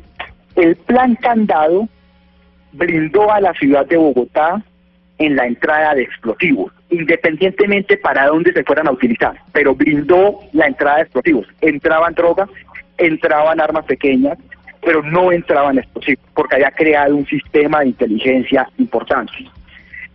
El hecho de que existan 28 ataques con explosivos y este que ocurrió hoy, que ya es una cosa grande, de un carro bomba, muestra que a la ciudad están ingresando otra vez explosivos y que necesitamos volver a diseñar un sistema de inteligencia fronterizo para que eso no entre a Bogotá. Ahora, obviamente aquí lo que se ataca es el corazón de la policía, no se dirige contra civiles como en el caso del centro comercial latino, pero pues eso entró por las calles de Bogotá, digamos, esos explosivos y ese carro se armó por las calles de Bogotá. Entonces, lo que estoy llamando la atención es que necesitamos volver a blindar la ciudad para que no ingresen más explosivos a Bogotá. Cuando usted dice 28 ataques con explosivos en la capital de Colombia, en Bogotá, ¿esos 28 ataques se han presentado en qué rango de tiempo? Desde el 7 de febrero del año 2015 a hoy. El 7 de febrero se atacó la sede del partido Opción Ciudadana con un petardo en la noche. Después hubo petardos en la sede de la DIAN, algunas CPS, luego lo del Centro Comercial Andino, luego lo de la Macarena eh, y terminamos pues, con este gran ataque de hoy. Son 28 ataques desde febrero del 2015 a hoy, cuatro años. Sí, pero todos esos ataques eh, de gran impacto, Ariel, fueron cometidos en su momento por las FARC, el del Cantón Militar Norte el del Nogal, el, eh, incluso el atentado contra Fernando Londoño, eh, en su momento se dijo fue ejecutado por, por miembros de las FARC. ¿Qué, otro grupo tiene la capacidad hoy? Porque el ELN, digamos, eh, no, no, no está muy referenciado como un grupo que cometa ese tipo de ataques de gran magnitud ingresando carros bombas a guarniciones militares y el clan de Golfo pues finalmente es una banda criminal que se dedica al narcotráfico. En este momento, con capacidad de inteligencia y haber metido esto, está el ELN, está el Clan del Golfo y están las disidencias de las FARC. Estas últimas yo no creo tanto, pero hay que, eh, eh, hay que hacer la investigación obviamente porque la estructura miliciana es muy débil, pero son los únicos tres grupos que tienen la capacidad y tendrían la capacidad de hacer esto. De hecho, las milicias del ELN, pues con las capturas que hizo la Fiscalía, supuestamente estaban muy debilitadas, así que hay una gran incógnita, pero son los tres grupos con capacidad para poder hacer, llevar a, cabo un atentado de esto, porque más allá de que se entró forzadamente, que si se inmoló o no la persona, que es la hipótesis que ahora se está manejando, lo cierto es eh, que esto requirió un mecanismo de inteligencia. Hoy habían graduaciones en las escuelas suboficiales, es decir, hubo, eh, esto fue planeado y hubo alguna inteligencia, y solo estos tres grupos tienen la capacidad de diseñarlo. Profesor Ávila, usted hablaba de que se pudo haber fallado en la inteligencia humana. ¿De qué manera en estos casos la inteligencia y la contrainteligencia se relajó en las, en las instituciones de la fuerza pública, en la policía, en el ejército? Lo que sucede es que la mayoría de la Policía Nacional se ha volcado a los famosos delitos de alto impacto. El hurto de celulares, el hurto a vivienda, el hurto a bancos. Y, y era lógico que eso pasara porque pues supuestamente las amenazas terroristas habían disminuido con el proceso de paz. Entonces, digamos, eh, eh, más que relajar es que volcamos el esfuerzo de la inteligencia hacia una serie de delitos del día a día de los bogotanos y en general de las ciudades. Lo que esto nos demuestra es que estos son coletazos que se está viviendo de este proceso de transición que tiene Colombia y que necesitamos reforzar eso. Tampoco uno puede decir es que se relajaron. Yo creo que nos volcamos a otras prioridades muy delicadas también y abandonamos una que creíamos ya superada. Eh, Ariel, le quiero preguntar sobre la afirmación que usted dijo hace unos minutos y es sobre la posibilidad de un trabajo de inteligencia, pues digamos un trabajo de inteligencia muy detenido. Si eso fue algo muy planeado, un trabajo de inteligencia como usted dice, entonces debemos suponer que no es una respuesta, o sea, queda descartado que sea una respuesta a las declaraciones del alto comisionado Miguel Ceballos del día de ayer cuando decía que el reloj de la paz con- corre en contra del ELN. Eh, no, no, eso no se hace en un día. No, no, no, eso sí no se hace en un día. Esto, una, un atentado de estos, por la experiencia de otro, requiere por lo menos una planeación de tres o cuatro meses. Pero esto no se hace, no, pues como una respuesta a las escuelas suboficiales de la policía a algunos minutos de que se dé una ceremonia de graduación, etcétera, no, no, no pasa así. Esto tuvo que haber sido planeado.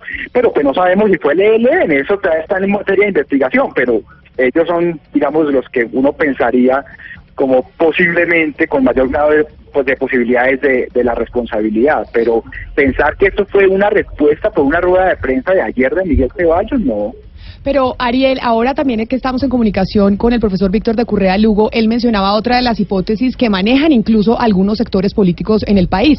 Nos decía Marcela Puentes el pronunciamiento de Pastora, Lope, de Pastora Lape de las FARC, y es como esto también podría ser responsabilidad de aquellos que están en contra de las negociaciones con el ELN para deslegitimar ese proceso de paz. ¿Usted cree que esa tesis es factible? Mire, Camila, yo creo que hay que esperar las investigaciones, es lo más importante. Lo cierto es que esto se da en un año en que tenemos casi eh, por cada dos días un homicidio de un líder social, en el que estamos a nueve meses de elecciones locales y en el que tenemos un proceso de paz agónico con el ELN. Independientemente si fueron los que están en contra o los propios del ELN, lo cierto pues que esto causa un gran impacto en esa política de paz que venía manejando el Estado colombiano, de la cual el presidente Iván Duque no era el mejor amigo, pero que venía manejando el Estado colombiano. Hay que esperar las investigaciones.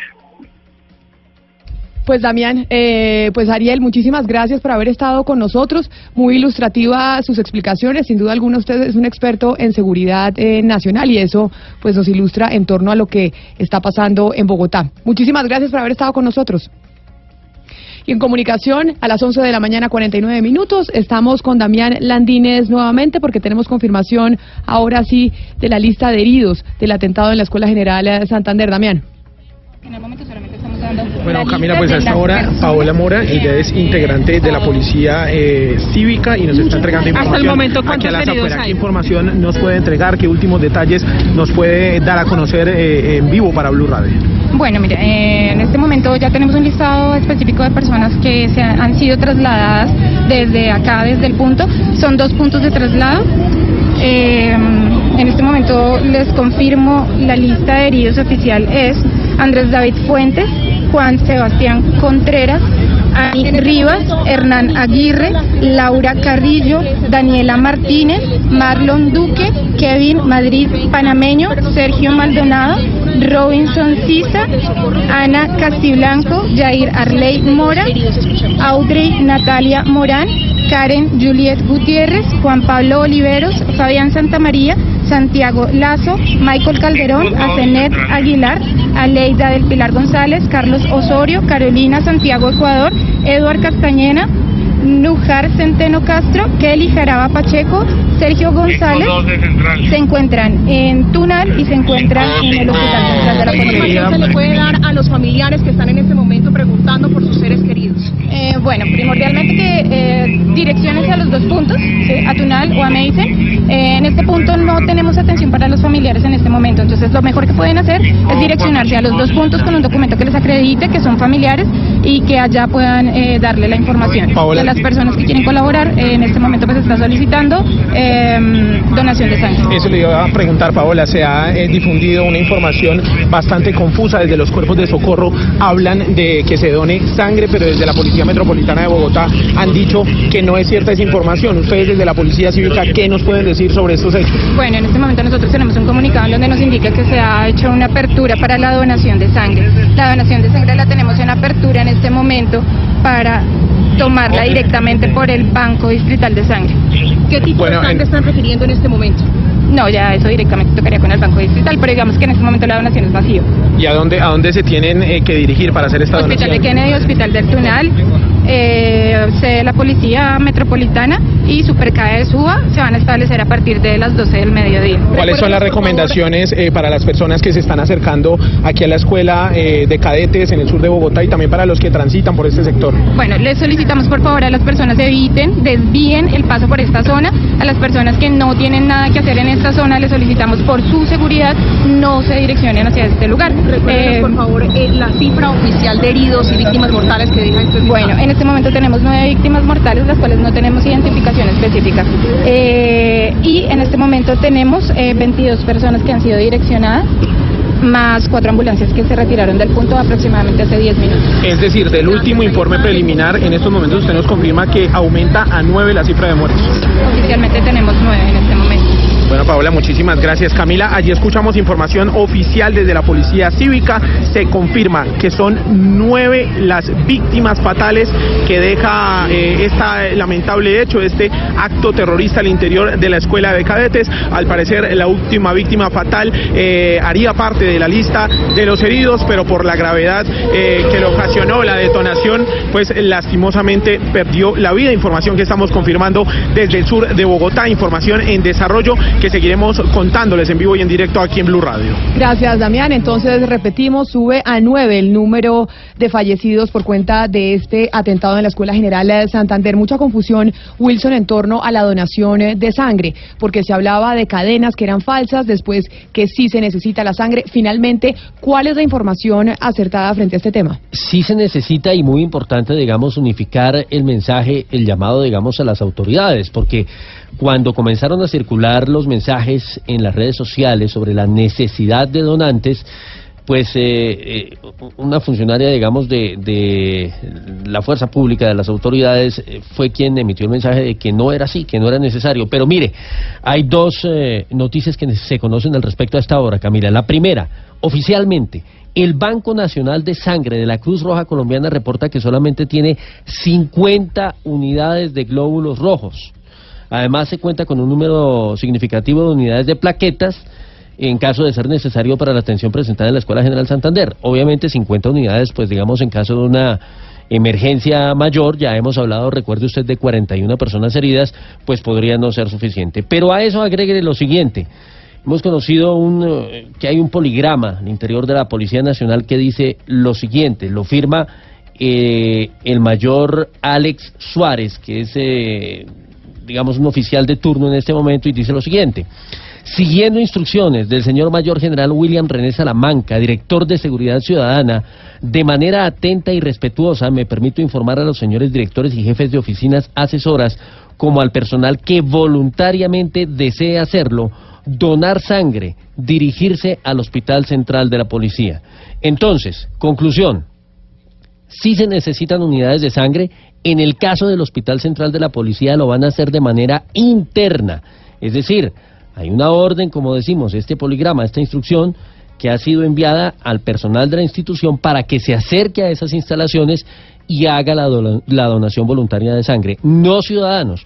Los ciudadanos pueden ir, sí, a los a los bancos de sangre de la Cruz Roja Colombiana para colaborar eh, porque recordemos, como decía esa institución hace un par de semanas, solamente había existencias para 15 días. Hoy, dice la Cruz Roja, tiene solamente 50 unidades. 11 de la mañana, 55 minutos. Ahí sigue conectado con nosotros el profesor Víctor de Currea Lugo, con quien hablábamos acerca del análisis sobre este atentado en Bogotá. Y usted se había quedado con una pregunta en la boca, básicamente, doctor Pombo. Así es, profesor de Correa. Yo le había preguntado si debíamos negociar con los grupos armados organizados como un proceso de paz. Y usted me respondía que un proceso de paz como tal no, pero que sí debíamos indagar sobre eh, negociaciones de sometimiento con estos grupos armados organizados. El problema es que hace dos o tres días se ha vencido el plazo que estableció el Gobierno Nacional y el Congreso de la República para que estos grupos se sometieran voluntariamente y no se sometió uno solo. Profesor, ¿qué hacer entonces con estos grupos terroristas que todavía siguen deambulando por ahí? Pues yo creo que hay varias cosas que hay que mencionar. La primera es que se requiere que hayan canales reales. Yo me alejo de esa aparente buena voluntad del gobierno del presidente Duque. Como ustedes saben, yo he seguido muy de cerca el proceso de paz con el ELN y una cosa es lo que se dice en los micrófonos y otra cosa es lo que sucede en la realidad. Yo tengo entendido que el presidente Santos sí había habilitado unos canales para comunicarse con estos grupos de, narcotraficantes y sé que había una voluntad por parte de ellos de buscar un acercamiento para una rebaja de penas y algunas posibilidades de resolver las cosas. Pero entonces habría que preguntarse es qué tan real es, es, el discurso público de los voceros del presidente Duque para con estos grupos y lo que realmente se ve en otros términos. Y eso es lo primero. La segunda cosa, volviendo a lo del atentado, me llama la atención que la última información de prensa habla de cosas muy confusas. Por un lado dicen que la persona entró manejando el carro y estrelló el carro. Si eso es cierto, estamos frente a un ataque suicida. Eso en Colombia no se da, eso yo lo he visto en Oriente Medio, pero la persona que se inmola en un acto de estos implicaría un tipo de violencia novedosa en Colombia que no es lo que suele suceder. Hay otra teoría que es la del robot, la otra teoría es que un perro lo identificó, pero la, asesor, la, aceleró perdón, y, se estrelló contra el dormitorio, pero todas estas teorías le hacen pensar a uno que hay, o estamos frente a una nueva modalidad de violencia, o hay graves fallas en los controles de la policía para el ingreso a la escuela. 11 de la mañana, 58 minutos. Permítame, profesor Víctor de Currea Lugo, entiendo que eh, usted nos entenderá que tenemos que estar actualizando constantemente la información. Tenemos noticias de la Fiscalía, porque en este momento activa las líneas telefónicas 018000 919748, repito, 018000919748 o el 122 desde cualquier celular para recibir información que pueda ser de utilidad para esclarecer los hechos ocurridos en la Escuela General eh, Santander.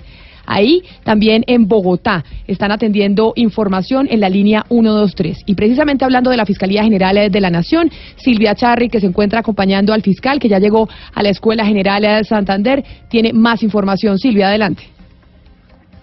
Camila, hola. Mire, pues el fiscal sigue reunido con todas las autoridades para dar declaraciones en unas contadas horas. Hay que decir que a toda la prensa ya la organizaron al lado de una de las entradas ante la Escuela General Santander y estaremos aquí pendientes de entregarles a ustedes información de primera mano. Lo primero que hay que decir, Camila, es que altas fuentes del ente acusador nos confirmaron que ya llamaron a cuartelamiento de primer nivel a toda la fuerza pública que debe estar disponible 24 horas para atender la emergencia hasta nueva orden. ¿Y qué significa, Camilo, esto, Camila, de llamar a acuartelamiento? Dice, ordena en estos casos que todo el personal esté disponible dependiendo mm, del nivel de la contingencia, se cancelan vacaciones, permisos y la directriz es que todos quienes integran las unidades estén disponibles en cualquier momento. Otra información, eh, Camila, que nos están confirmando son las entradas em, de los cuatro puntos donde la gente puede ir a donar eh, sangre desde las 12 del mediodía.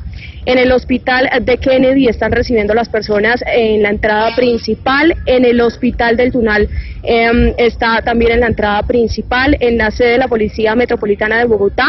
En la Caracas con calle Sexta y en el Supercade de Suba.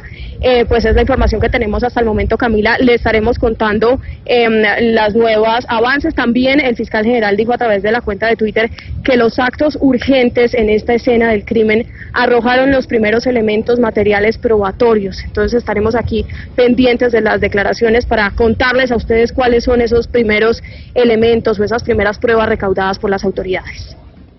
Gracias, Silvia. Ya que usted nos habla del acuartelamiento de primer grado, precisamente nos vamos para el norte de Santander, en donde se da la primera orden de acuartelamiento de primer grado, Cristian Santiago. ¿Y por qué el norte de Santander?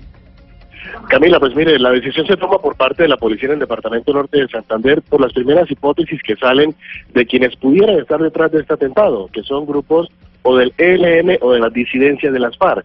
Recuerde usted que de 34 municipios que le compete a la Policía Norte de Santander, 15 de ellos hacen parte de la zona del Catatumbo, en donde opera fuertemente el ELN y las disidencias de las FARC. Por eso, el coronel George Quintero ha hablado de ese tema de acuartelamiento en primer grado. El Departamento de Norte de Santander rechaza en forma contundente los actos de violencia que se presentaron en la Escuela General Santander, alma mater de nosotros los oficiales. Repudiamos un caso de esto y estamos atentos a las órdenes que nos imparte el Gobierno Nacional. Igualmente, entramos en un acuartelamiento y alistamiento de todo nuestro personal en el Departamento de Norte de Santander y en los diferentes ejes viales. Lo que ha dicho la policía es que justamente esa seguridad se estará manteniendo de manera contundente en el eje vial que comunica a Cúcuta con el municipio de Ocaña, a Ocaña con el municipio de Aguachica, al sur del departamento del Cesar, y por ende también en las vías secundarias y terciarias de la zona del Catatumbo, en donde continúa la búsqueda de la tripulación del helicóptero atacado en Acari. Desde Ocaña, Cristian Santiago, Blue Radio.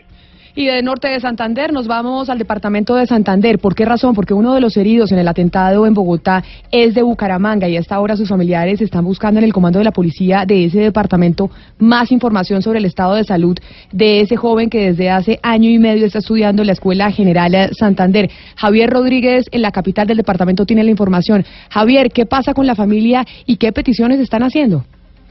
Eh, hola Camila, pues se trata de Juan Sebastián Contreras, es un joven de 22 años de Bucaramanga que resultó herido en el atentado en Bogotá, según el listado de la Policía Nacional. Él se encuentra desde hace 15 meses estudiando en la Escuela de Cadete General Santander. Su padre, Reinaldo Contreras, confirmó que se enteró que su hijo era una de las víctimas al escuchar por Blue Radio el listado. Sí, precisamente estoy acá en, el, en, la, en el comando eh, esa información. Todavía no tengo certeza de dónde esté ni, ni qué estado esté. Él apareció en el, en el listado, pero esa información no, no la conozco, ni en qué hospital esté.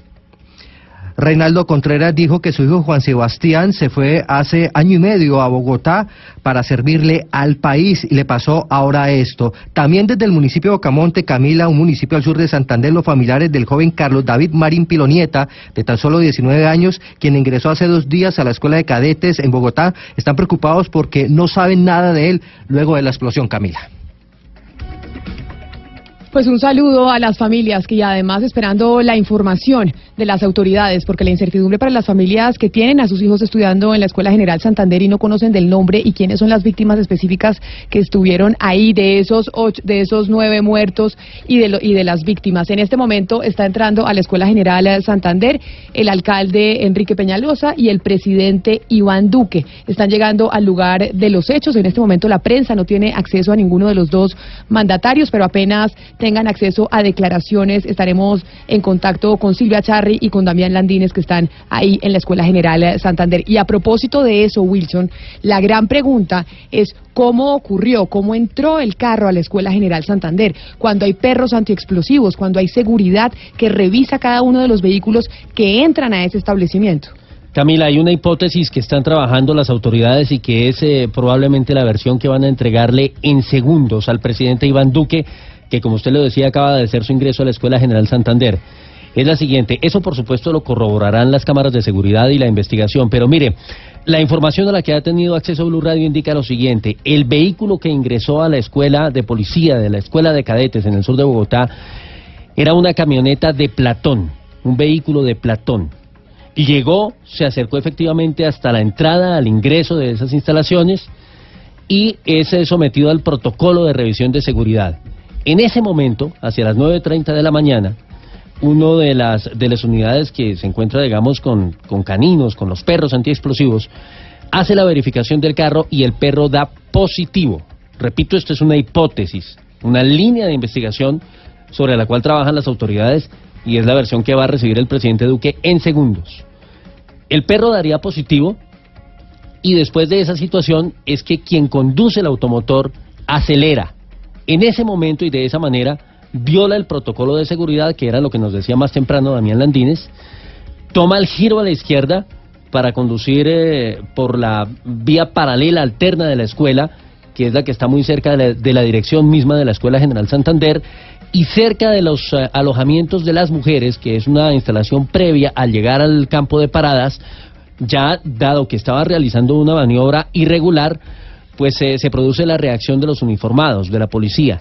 Le disparan aparentemente a esa camioneta, vehículo tipo Platón, y, raíz, y, a raíz de esa situación, pues obviamente el conductor, digamos, pierde, no se sabe, no está claro si pierde el control o él mismo decide eh, estrellar el vehículo. Lo que, digamos, aparentemente sucede es que pierde el control producto de los disparos que hacen las unidades de policía para reaccionar e impedir que este hombre acabe de violar los protocolos de seguridad. Y obviamente al chocar, como el carro estaba cargado con explosivos, repito, el perro dio positivo aparentemente a la entrada, se produce la explosión, que en ese mismo momento deja, según la información que hemos conocido, las primeras cuatro víctimas de manera inmediata, de manera instantánea, murieron cuatro personas cuando se produce esa situación que le estoy comentando. Esa es una hipótesis, una línea de investigación que ha conocido Blue Radio y que va a ser entregada en minutos esa versión al presidente Iván Duque. Porque el presidente Iván Duque, como lo vemos también en las imágenes eh, de televisión, ya llegó a la Escuela General Santander, no hay acceso de la prensa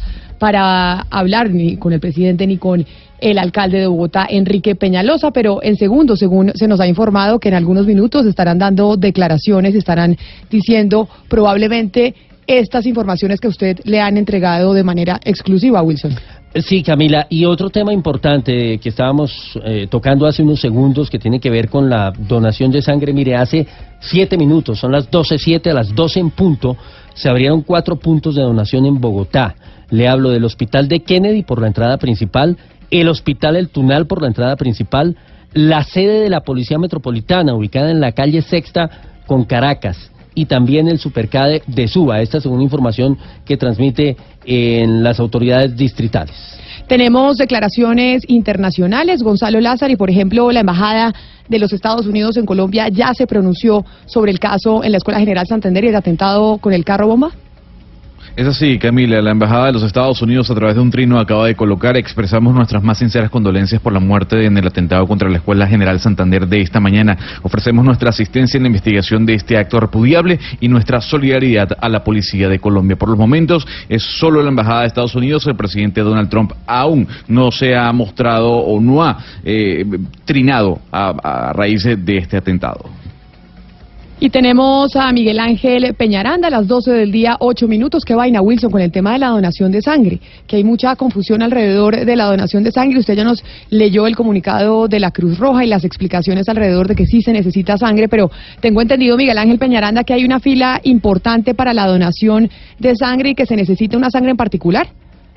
Efectivamente, Camila, nos encontramos aquí en las afueras del hospital de la policía, aquí en el CAN, donde ya han llegado varios buses con uniformados de la policía para contribuir a esta convocatoria de donación de sangre. Lo que hemos escuchado aquí por parte de las autoridades que están a, las afueras del hospital es que se necesita en primera instancia eh, de tipo de sangre O negativo. Incluso han dado las recomendaciones porque pues están llegando de verdad varios uniformados a contribuir con esta donación, mientras que hacia adentro también los familiares de los ah, eh, uniformados que también resultaron heridos, pues no los han dejado hablar con la prensa y los han conducido por parte de la policía hacia adentro de las instalaciones del hospital. Aquí también han llegado particulares incluso a ofrecer cuál es la necesidad de sangre para contribuir a esta convocatoria que efectivamente ha realizado el Hospital eh, Central de la Policía aquí en el CAN en Bogotá.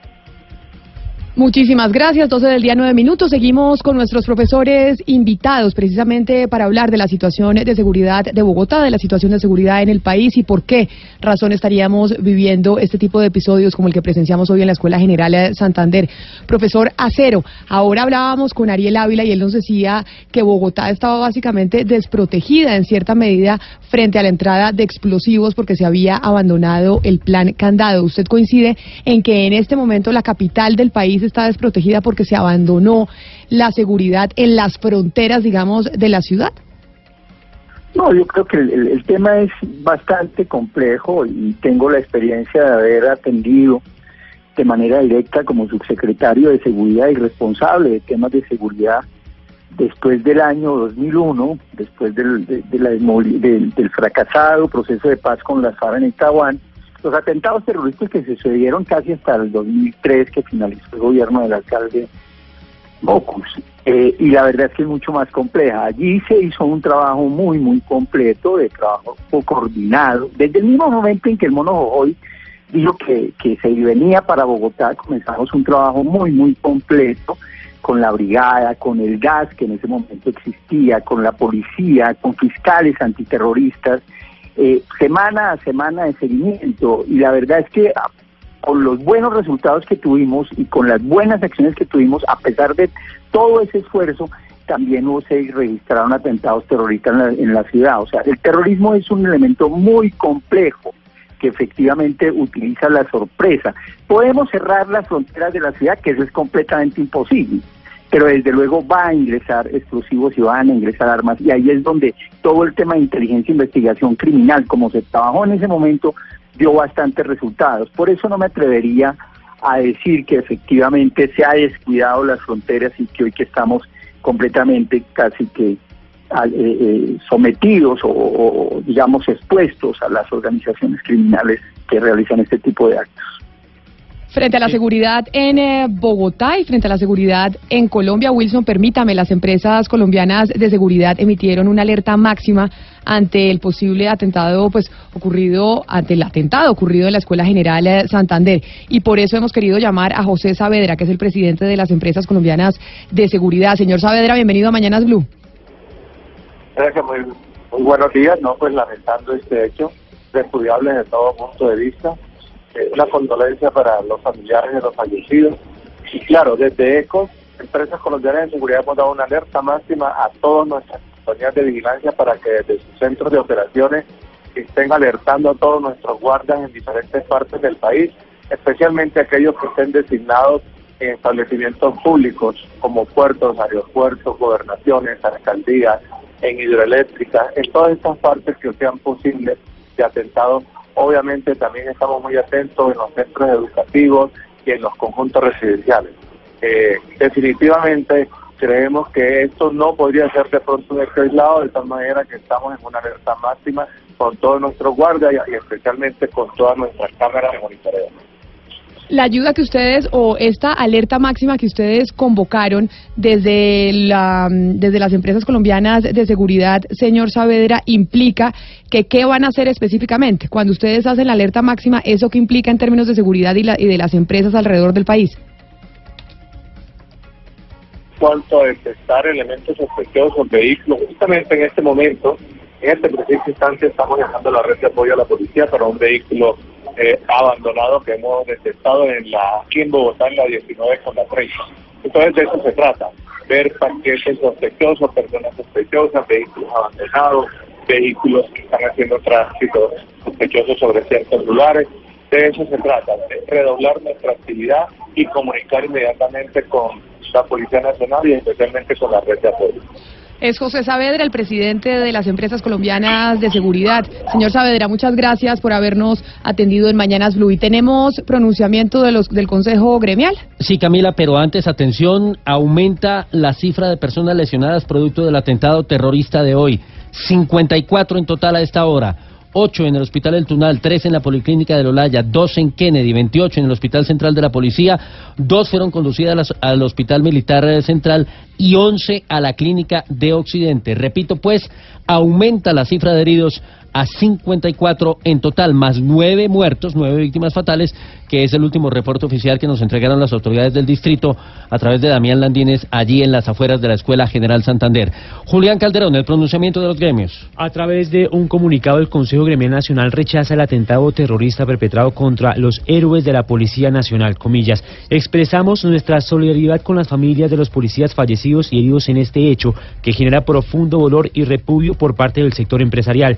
Manifestamos al Gobierno Nacional total apoyo en la lucha contra el terrorismo y en la búsqueda de los responsables de este cobarde acto a quienes les debe caer todo el peso de la ley. 12 del día, 15 minutos. Continuamos con nuestros invitados, con Víctor de Currea Lugo y con el profesor Hugo Acero, hablando sobre la seguridad en Colombia, sobre la seguridad en Bogotá y sobre este atentado en la Escuela General Santander. Eh, doctor Acero, le quería preguntar sobre el tema de la vulnerabilidad de la seguridad estratégica de Bogotá. Hemos escuchado que, bueno, pues posiblemente eh, hubo algunas fallas en los controles de, acceso a la escuela de, policía, pero el tema de la seguridad estratégica de la ciudad, usted que conoce bien ese tema y es experto en ello, ¿qué tan vulnerable es Bogotá desde el punto de vista estratégico? Bueno, la verdad es que frente al terrorismo, y vivimos terrorismo del narcotráfico en los 90 y comienzos de este siglo con la FAB, eh, y fue precisamente a partir de unos seminarios que estuvimos asistiendo en los Estados Unidos sobre manejo de crisis y terrorismo, inclusive yo estuve el 11 de septiembre en, en, Washington en un seminario sobre terrorismo y tuve la oportunidad de asistir al mejor seminario y luego capacitamos a todos los funcionarios de seguridad y justicia de Bogotá, eh, no solamente a través del Departamento de Estado de los Estados Unidos, sino Scotland Yard nos estuvo capacitando sobre este tema. Entonces, lo que uno encuentra son vulnerabilidades muy grandes. Desde luego hay riesgos, de, recuerde que hubo atentados hacia Chingaza, por ejemplo, que tiene que ver con suministro de agua de Bogotá, y así lo han hecho en otros en otros municipios. Puede haber, digamos, hacia distintos, hasta distintas áreas. Son los riesgos que existen y es para eso que definitivamente las autoridades deben organizar y eh, como seguramente lo han hecho y nosotros lo hicimos en su momento, precisamente para atender todo este tipo de riesgos. Claro que hay vulnerabilidades y mucho más frente al terrorismo que utiliza la sorpresa y que desde luego eh, en muchos casos logra sus objetivos, eso no lo podemos negar, pero como digo, unas autoridades organizadas y trabajando en equipo en temas de inteligencia, investigación, eh, inteligencia, investigación criminal y tratando de, evitar o por lo menos eh, corregir estos riesgos que existen o por lo menos atenderlos, eh, se logra en cierta manera disminuir muchas de los de los problemas que se tienen y desde luego solucionar las vulnerabilidades que tiene la ciudad para su funcionamiento. Existen vulnerabilidades, existen riesgos, pero desde luego existen unas autoridades que tienen la capacidad de organizarse y trabajar en equipo para enfrentar precisamente estos retos. Mi pregunta es para el profesor eh, de Correa Lugo y es con respecto a la unidad de mando del ELN, porque todos sabemos pues que no tiene la verticalidad que tiene las FARC, sino que es eh, federada. Da esta unidad de mando, pues que qué tan posible sería que acciones en las ciudades como esta acción que ocurrió en Bogotá se pudiera dar, digamos, de, de fracciones sueltas, que no están como unidas al comando central. Eh, bueno, yo creo que es uno de los grandes mitos que se manejan es la falta de unidad dentro del ELN. Si cualquiera revisa el comportamiento militar de todos los frentes del ELN, teniendo en cuenta variables como la tregua navideña, eh, la tregua que se hizo el año pasado, las ofensivas militares, los paros armados, las elecciones, van a encontrar que un comportamiento similar. desafortunadamente ha hecho carrera la idea de que están fragmentados y yo no creo, no comparto eso.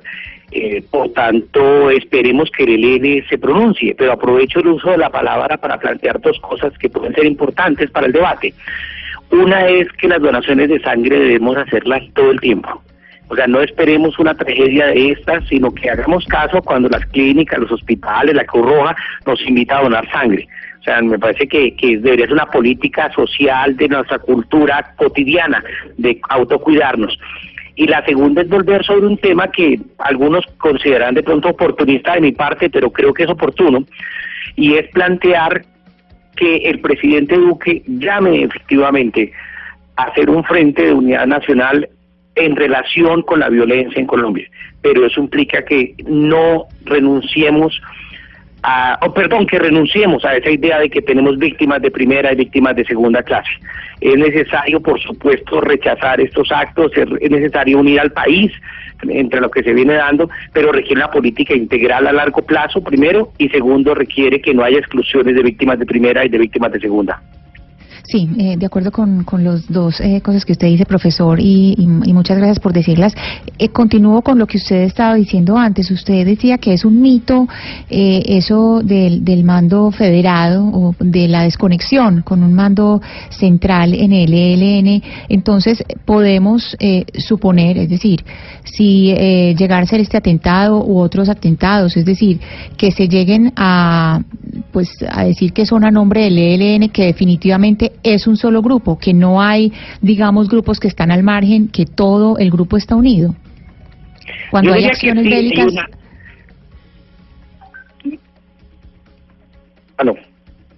sí, adelante, profesor. Sí, yo diría que sí hay una unidad en términos de la responsabilidad del ELN cuando toman o no una acción o una decisión política o militar. Por tanto, es necesario esperarnos a que hayan pronunciamientos. El ELN ha tenido la tradición de reconocer sus responsabilidades, el caso de Barranquilla, por ejemplo, pero de desmarcarse de aquellos actos que no su responsabilidad, como el caso del Centro Comercial Andino. Sin embargo, no con eso no estoy descartando ni afirmando la responsabilidad del ELN, sino esperando también a que haya un pronunciamiento por parte de ellos.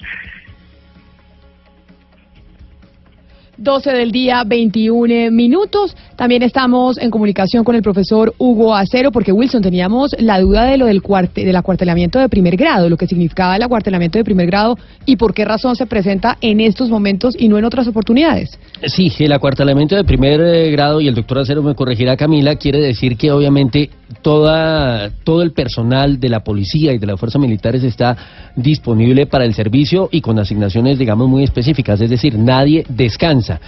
Eh, y digamos todos atentos en, en los sitios de seguridad del personal de inteligencia, de investigación criminal, en fin. Doctor Acero, mire, la pregunta es, ¿por qué estos protocolos se activan, no solamente en el caso de la fuerza pública, sino escuchábamos hace unos segundos de las empresas eh, de seguridad privada, en fin, los centros comerciales y demás, cuando pasan estas cosas, ¿por qué eh, esos protocolos no están activos de manera preventiva con anterioridad? Bueno, no quiero decir el acuartelamiento de primer grado, pero sí las medidas suficientes para que no estemos presenciando situaciones como estas. Bueno, esto, esto nos suele suceder y, y- digamos, tenemos absoluta conciencia, no solamente las autoridades, sino también los ciudadanos. Generalmente frente a un hecho de riesgo, inmediatamente tomamos la medida. Es lo que hacemos cuando nos roban la casa. No, después de que nos roban la casa, compramos, el- arreglamos la puerta, compramos el mejor candado, ponemos alarmas, eh, pero ya qué, digamos que, que, que y luego otra vez flexibilizamos las medidas de seguridad. Claro, esto no es, esta es- puede ser una disculpa para los ciudadanos, pero no para las autoridades. Las autoridades no pueden bajar la guardia porque hay riesgos latentes. O sea, el conflicto armado no ha terminado, se ha incrementado de alguna manera el accionar de los grupos delincuenciales y algunos se han fortalecido y ahí están los riesgos y hay que trabajar absolutamente todos los días como lo hacen las autoridades. Desafortunadamente en algunos momentos o en algunas instancias se baja la guardia, eso es digamos un poquito lo, lo común. Respecto al acuartelamiento, pues sí, es una medida esporádica, eh, momentánea, porque es que en este momento estoy completamente seguro que comenzarán a manifestarse una serie de demandas ciudadanas de un carro abandonado, eh, de una sospecha y hay que atenderlas. Todo este tipo de información que los ciudadanos entreguen, no solamente hoy, sino siempre, hay que atenderlos de manera rápida e importante, porque ahí, ahí se pueden efectivamente evitar posibles hechos que seguramente se pudieran presentar, pero hay que estar alerta y precisamente por eso es que se da el acuartelamiento en este momento. Y seguimos con el cubrimiento del atentado en la Escuela General Santander. Como nos decía Wilson, ya van nueve, nueve personas muertas con el atentado del carro bomba. Pero nos vamos a las inmediaciones de la Escuela General Santander con Luis Fernando Acosta y con el conjunto residencial que queda justo al lado de la escuela. ¿Qué pasó con ese conjunto, Luis Fernando? Camila, estamos justamente en el conjunto que queda más próximo a la Escuela General Santander. todo el conjunto ha sido evacuado, sus residentes están las- en las afueras del conjunto, la puerta está cerrada y las autoridades están adentro inspeccionando vivienda por vivienda, haciendo algún tipo de labor de inspección, eh, de vigilancia, es lo que no sabemos, pero estamos aquí afuera con algunos de los, de los residentes. Buenos días, su nombre. Buenos días, Daniel Castillo. Les dijeron que los iban llamando ustedes casa por casa, familia por familia. Sí, familia por familia para revisar los daños que ocurrieron y, y todo pues lo que lo que pasó dentro. Sí. ¿Ustedes eh, les dijeron cuál es la labor además de qué es lo que están haciendo y quiénes están adentro? No, no, no, realmente no nos han dicho, nos llaman casa por casa y, y ya adentro nos dicen. Pero ellos son los que están haciendo como la inspección de las viviendas dentro. Sí, ellos hacen como una evaluación y van mirando los daños. Sí, Camila, son 150 viviendas aproximadamente de este conjunto, el más próximo a la Escuela General Santander. Y en esta zona los están llamando, como usted ya escuchó, familia por familia. La vía está absolutamente acordonada, toda la zona alrededor de la Escuela General Santander, como ya se ha venido informando durante toda la mañana, todos los alrededores hay presencia de la fuerza pública, unas vías próximas están absolutamente cerradas, clausuradas y el tráfico se está eh, desplazando por otros lugares diferentes a la zona de la Escuela General Santander. Y precisamente nos vamos para la Escuela General de Santander. Ahí está Damián Landines con la información de las declaraciones y la hora en donde se va a referir a los colombianos el presidente de la República, Iván Duque. Damián. Camila, pues hasta el momento no se ha, no nos han eh, determinado como tal, no nos han dado en detalle la hora a la que van a dar las declaraciones, pero sí le cuento que eh, han eh, fortalecido todas eh, los temas de seguridad, todo el esquema aquí y de hecho las declaraciones las van a entregar al interior de la escuela de cadetes. En estos momentos funcionarios del Ministerio de Defensa salieron con una lista y están anotando eh, nombre y número de identificación de periodista eh, de cada medio de comunicación que va a ingresar a estas declaraciones. Esto debido a eh, las eh, tomas de medidas de seguridad que se han decidido aquí pues en estos momentos nos están identificando, nos están anotando en el listado y eh, pues esperamos que en un par de minutos ya ingresemos porque como ustedes lo habían dicho el presidente Iván Duque pues llegó en un helicóptero acompañado del ministro de Defensa Guillermo Botero y la cúpula militar ya habrían finalizado el recorrido que hicieron al interior de las instalaciones y pues esperamos en minutos vocería oficial que nos entreguen información eh, que pues en estos momentos es de interés para todo el país. Esto que usted nos está explicando, Damián, ¿lo suelen hacer comúnmente cuando se va a hacer cubrimientos al presidente de la República, este registro de cédulas, de antiexplosivos y demás con los camarógrafos y los periodistas, o es solo por hoy debido a lo sucedido en la Escuela General Santander? No, Camila, realmente esto es una de las novedades principales porque eh, cuando hay, digamos, un evento con el presidente Iván Duque o, por ejemplo, con el ministro de Defensa Guillermo Botero, donde también hay extremas medidas de seguridad para ingresar al ministerio que queda ubicado sobre la calle 26, pues realmente lo único que piden es el carnet del medio de comunicación a donde uno pertenece.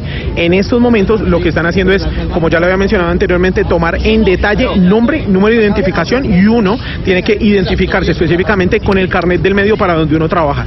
Si no, no hay ingreso al interior de las instalaciones de la escuela de cadetes. Son las medidas que se están tomando cuando se maximiza la seguridad aquí en esta zona del sur de Bogotá.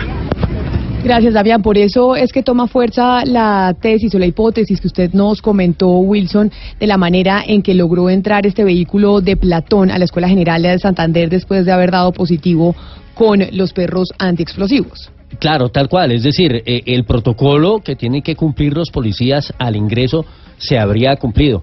Pero esta persona que estaba Pero quiere- conduciendo el pero- vehículo, digamos, simplemente acelera, viola ese protocolo. Hay reacción de los otros policías, pero lamentablemente como el vehículo estaba cargado con explosivos, pues al chocar se produce el estallido fatal. Quiere decir entonces, Wilson, que ese protocolo es débil porque puede el perro antiexplosivos dar positivo, pero si el, eh, el conductor que va en el vehículo decide acelerar, pues simplemente se lo salta y no pasa lo barrera, sucedido. Claro.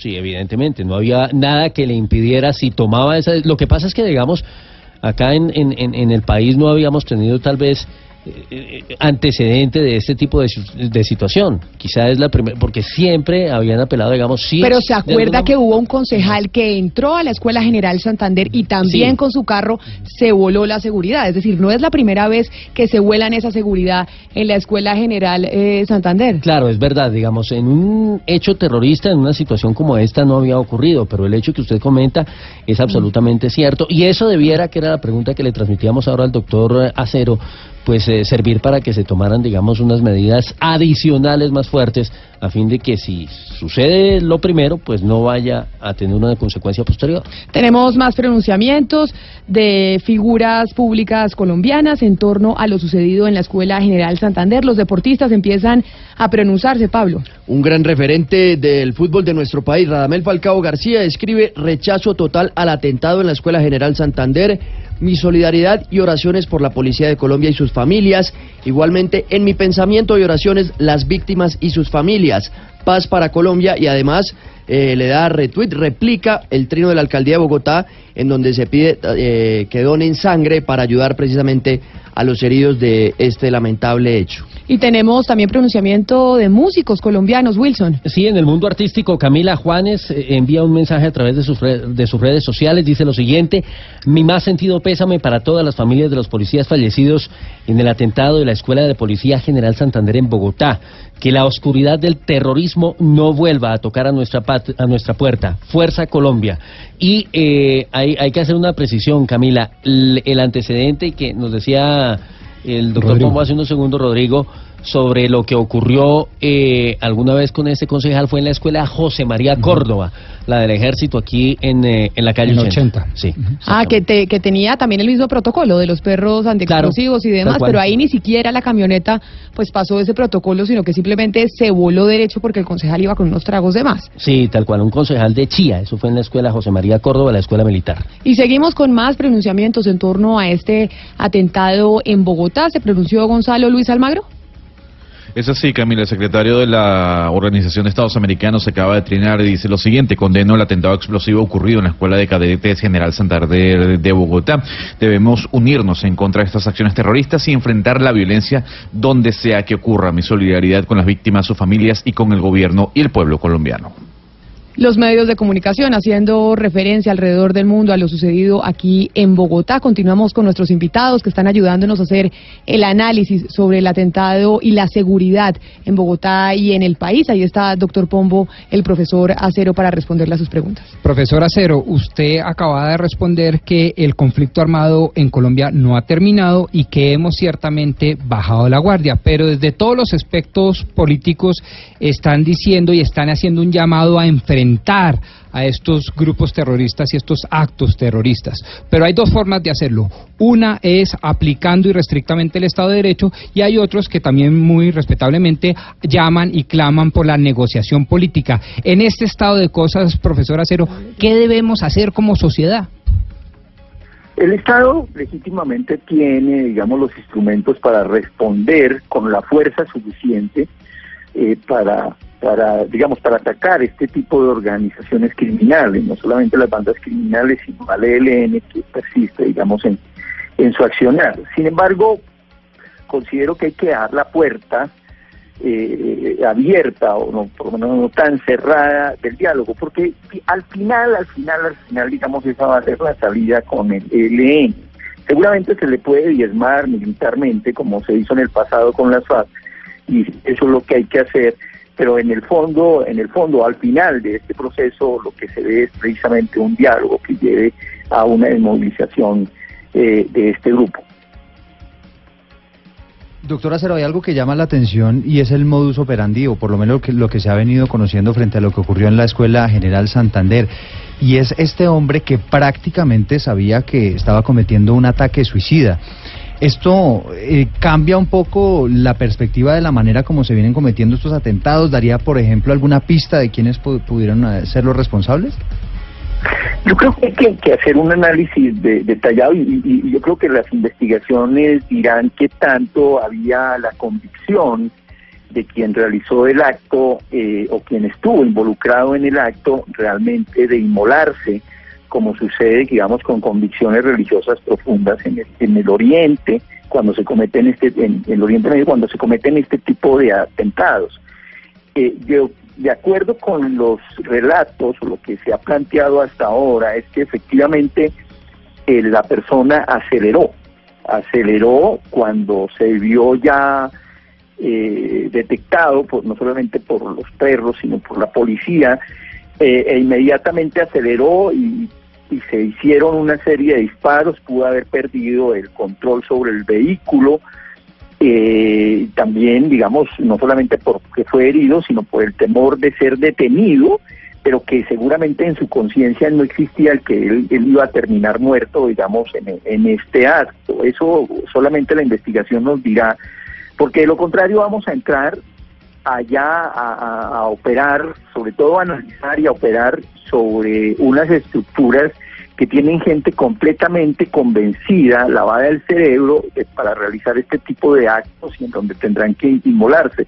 Yo creo que ese no es el caso eh, de, Colombia. Entonces habría que esperar las investigaciones a mayor profundidad para poder determinar que allí se tiene un comportamiento similar a los comportamientos religiosos que de los terroristas del Extremo Oriente. A esta hora tenemos información que subieron a las redes sociales desde la cuenta de la alcaldía de Bogotá y vamos a escuchar qué es lo que le dicen a los ciudadanos en torno a este atentado que se vivió en horas de la mañana en la Escuela General Santander. Invito a todos sí. a nuestros ciudadanos en Bogotá les digo que pueden, estén tranquilos, que hay eh, todo un operativo, que hay controles, que no hay ningún indicio que vaya a haber otro atentado. Lo que sí invito a todos es lo que decía el alcalde de Bogotá, Enrique Peñalosa. Alcanzaron a montar una imagen y un video en donde le decían a los bogotanos que estemos tranquilos, que no hay riesgo de que vaya a haber otro atentado. 12 del día, 36 minutos. Vamos a hacer una pausa y ya regresamos con nuestros invitados, Víctor de Currea Lugo, con el profesor Hugo Acero, analizando lo sucedido y con más información desde la Escuela General Santander. Un país que será el epicentro de la noticia en América Latina. Que la próxima giornata mondiale della gioventù sarà nel 2019 a Panamá. Miles de personas congregadas en un solo punto. Cinco días en los que la fe de muchos será renovada. Del 23 al 28 de enero, Jornada Mundial de la Juventud Panamá 2019. Cobertura especial. Las calles, voces, cultura, política, historia y personajes del Hub de las Américas. En Mañanas Blue, Colombia está al aire.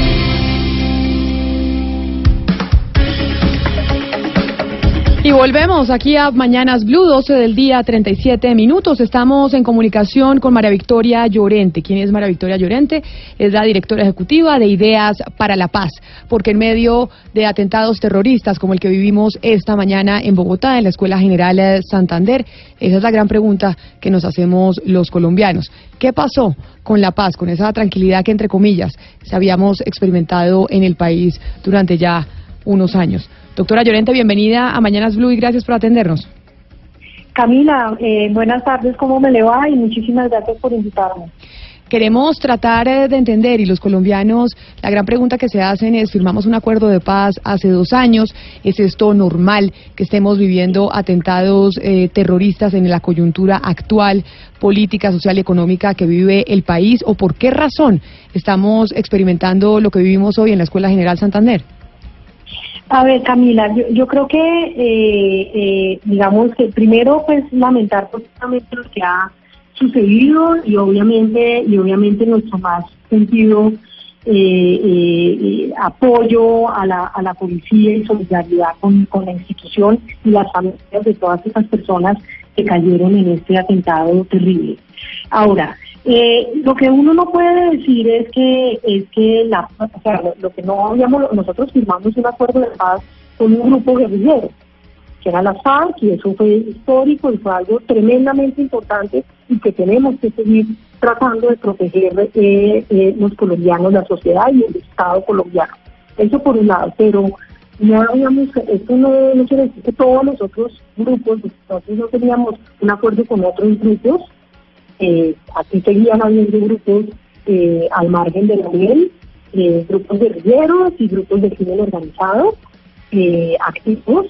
Eh, lo que sí sorprende, lo que sí sorprende es, bueno, si esto es como todo, como, muchas de las informaciones están indicando si esto está relacionado o no con, eh, con el ELN, y pues la pregunta que uno se hace es por qué en este momento, después de que hubo los anuncios del gobierno en el sentido, el ultimátum del gobierno, eh, en el sentido de que eh, si no se podían, eh, si no, si no acababan con los actos terroristas, este grupo, pues no iba a haber ninguna posibilidad de diálogo, ¿no? Entonces, la pregunta que uno se hace es, bueno, si esto es una muestra después de, si esto es una consecuencia de esa, de esa eh, de- declaraciones de ayer, eh, luego el hecho de que no lo hubieran hecho antes era que quizás estaba esperando que se pudiera ir prosperando en esa mesa de negociación. Solamente es una, esto surge en el mundo de las hipótesis hasta que todavía Claro, no, pero, no, eh, no sabemos. Pero, pero, pero digamos lo que es claro, Camila, es que eh, la, la paz no se había consolidado en el país, la paz no se consolida en ningún lugar del mundo, eh, o sea, las transiciones del conflicto, sobre todo desde un conflicto tan arraigado, tan histórico, tan mezclado, con problemas de crimen eh, y de ilegalidad como el narcotráfico, eh, como el colombiano, pues esas transiciones son transiciones difíciles eh, y yo creo que el año pasado fue un año muy difícil para esa transición. De hecho, los indicadores de violencia en el país se recrudecieron el año pasado, los líderes sociales eh, no ha cesado. Entonces, digamos, yo creo que sí, eh, el año pasado fue un año muy difícil eh, de la transición y, eh, y pues lo que, lo que uno ve es que eh, una cierta perplejidad del Estado. Sí, doctora eh, Llorente, usted está diciendo que, y incluso es una de las hipótesis que pues claramente en este momento no podemos hablar de nada distinto, pero usted desde la Fundación Ideas para la Paz, desde la Organización de Ideas para la Paz, cree que sí es posible que debido al pronunciamiento del gobierno del presidente Iván Duque de no seguir en las eh, conversaciones y las negociaciones hasta que no se pararan los secuestros y hasta que no se pararan ciertas actividades por parte del Ejército de Liberación Nacional, que esta pueda ser una retaliación de ese grupo guerrillero? ¿Es lo que le entiendo usted eh, nos está diciendo? Digamos que eso es una de las hipótesis que puede que puede haber. Yo simplemente lo pongo, no no no no estoy buscando como como explicar el caso específico, sino se- eh, señalando que eh, que esto suceda después, pues que sí hay una coincidencia ahí que sucede después de esto y que la pregunta que uno se hace es si eso es una consecuencia de esas de esas declaraciones y de eh, y, de, y del endurecimiento por parte del gobierno frente a la posibilidad de avanzar en una negociación con el ELN. Si esto es una consecuencia, luego uno quiere decir que no se hubiera dado antes, eh, esta, esta, esto es porque pues el ELN probablemente sí estaba, si había, digamos, un compromiso, así fuera, un compromiso tenue frente a la posibilidad de una negociación, ¿sí? Eh, e- eso es lo que estoy, eso es lo que estoy simplemente marcando. Eh, pero, pero pues eh, eh, esto es en el mundo de las especulaciones porque no tenemos todavía información y no me gustaría como especular mucho más sobre eso, pero lo que sí estaba diciendo después de eso, más allá de, la, de este hecho puntual terrible, eh, lo que sí es, es cierto es que sí vivimos en un proceso de deterioro eh, de, la, de, de la, de la violencia en el país, eh, un proceso de deterioro que se ve, que se ha venido dando todo el año pasado, nosotros insistentemente hablamos del proceso de deterioro en las zonas que eran las zonas donde las FARC habían estado históricamente, eh, se prendieron zonas que estaban más o menos apagadas en el Bajo Cauca, en Córdoba. Eh, Señora Llorente. el año pasado, dígame. Fíjese bien, ¿qué se le puede decir al mundo que hoy puede estar dudando de la prosperidad que puede haber en Colombia? Una prospe- prosperidad además de la que se venía hablando desde hace tiempo. ¿Qué se le dice al planeta? Pues eh, yo, yo creo que esta es una noticia muy triste eh, para el mundo que ha acompañado a Colombia en la esperanza y en el proceso de paz eh, y, de, y de la posibilidad de consolidar una paz en Colombia. Pero, pero digamos, yo creo que yo creo que eh, eh, lo que tenemos que hacer es empezar a ver, bueno, cuáles son como las estrategias que vamos a tener eh, frente a esta situación. Yo creo que en, los últimos, en, en el último año no ha habido una estrategia clara para frenar eh, el asesinato y las amenazas a líderes sociales, no ha habido una estrategia clara para enfrentar la situación de recrudecimiento de la violencia en las zonas históricas de donde salieron las FARC, no ha habido una estrategia clara para seguir o no con el proceso de paz con el ELN. Entonces yo creo que ha habido, eh, eh, eh, esto es la consecuencia no estoy hablando solamente de este gobierno, estoy hablando también de- de- del gobierno anterior. Digamos, el año pasado fue un año de transiciones muy difíciles y en donde ha habido mucha falta de claridad desde el Estado colombiano de cómo es que se va a consolidar la paz en este país. Eh, entonces, esto, esto obviamente eh, hay que entenderlo en ese contexto, no como un hecho puntual eh, de una respuesta de un grupo X a unas declaraciones del gobierno, sino un, he- un- un hecho en el marco de un proceso de recrudecimiento de la violencia de- en Colombia, eh, pese a que firmamos la paz eh, eh, con las FARC.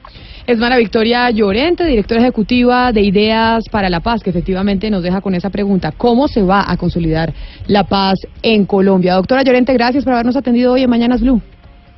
Gracias, Camila.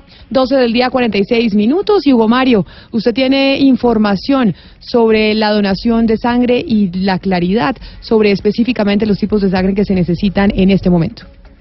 Sí, Camila, está con nosotros la doctora Aida Rodríguez, la directora nacional del Banco de Sangre de la Cruz Roja en Colombia. Doctora Aida, eh, buenas tardes ya. ¿Y, ¿Y cuál es la necesidad que existe de sangre en las clínicas y hospitales donde son atendidos los heridos de este ataque terrorista contra la escuela de policía? Buenos días, Hugo Mario. Un saludo para Doctora todos Aida. los radioescuchas. Para nosotros, Sí, le, le pregunto Sí, nuevamente, señor. doctora Aida, ¿cuál es la necesidad de sangre que existe en estos momentos en las, en las clínicas y hospitales donde se atienden a los heridos de, de este ataque contra la escuela de policía?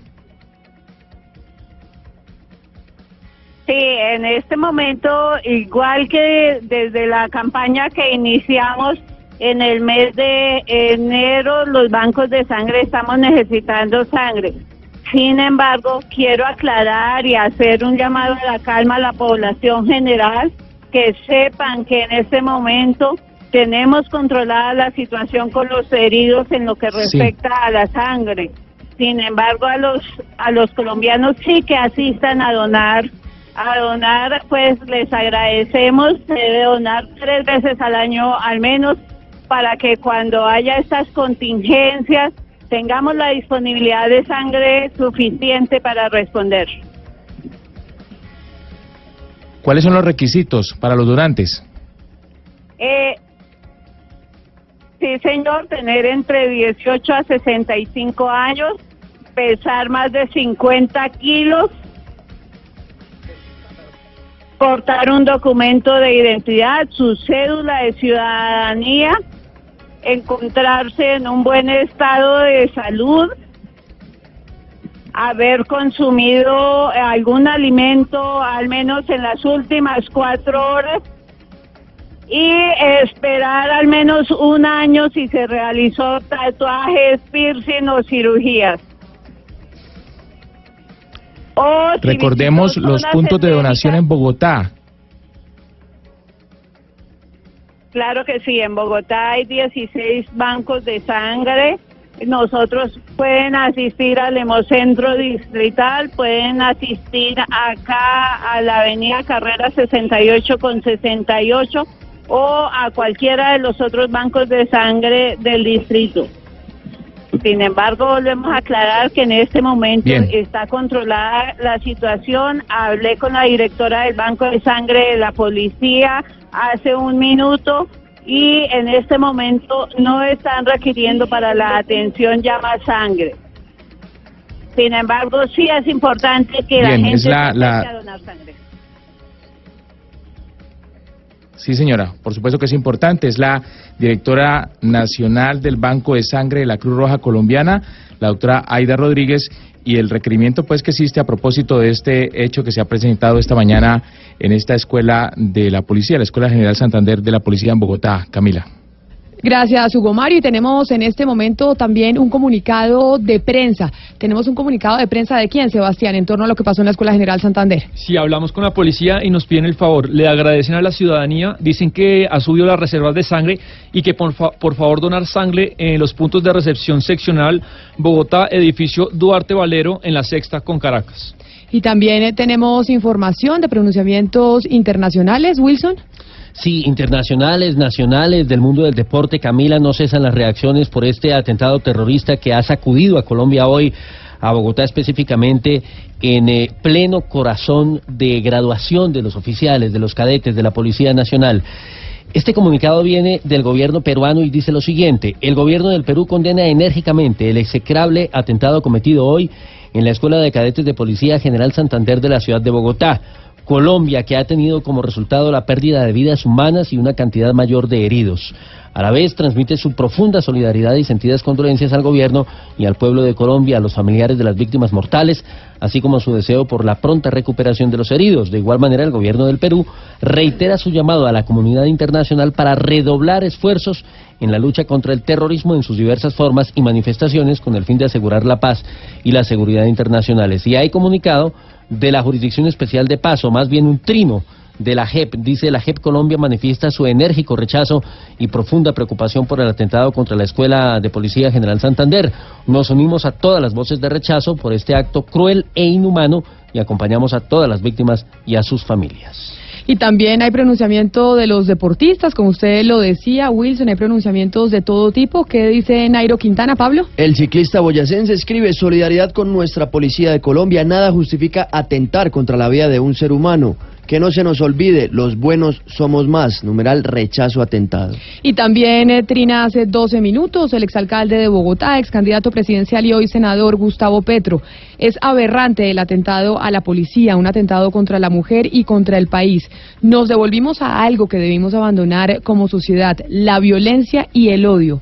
Honor a las personas muertas y sus familias. Coinciden todas eh, las declaraciones que este tiene que ser un momento de unidad, Rodrigo, que no es momento de polarización política, sino momento de acompañar a las víctimas. Así es, Camila. Yo creo que desde un principio lo hemos anotado. Yo creo que todas las eh, áreas y los espectros, los políticos, desde las más distintas y radicales posiciones encontradas, eh, concuerdan en eso, en, en unidad en torno al rechazo a los actos de violencia y de terrorismo. Y por eso es eh, sorprendente ver uno de los trinos del expresidente y hoy senador Álvaro Uribe, que aprovechando esta situación en la Escuela General de Santander Trine, que qué grave que la paz hubiera sido un proceso de sometimiento del Estado al terrorismo. No es momento de entrar una vez más en polarizaciones políticas en favor o en contra de un acuerdo de paz que se firmó en un gobierno anterior, sino de acompañar a las víctimas y de mirar cómo podemos solucionar esto que está sucediendo hoy en Colombia. Ese es el tema en este momento, el de las víctimas, no la politización. Mire, hay pronunciamiento, Camila, también de la Unión Europea.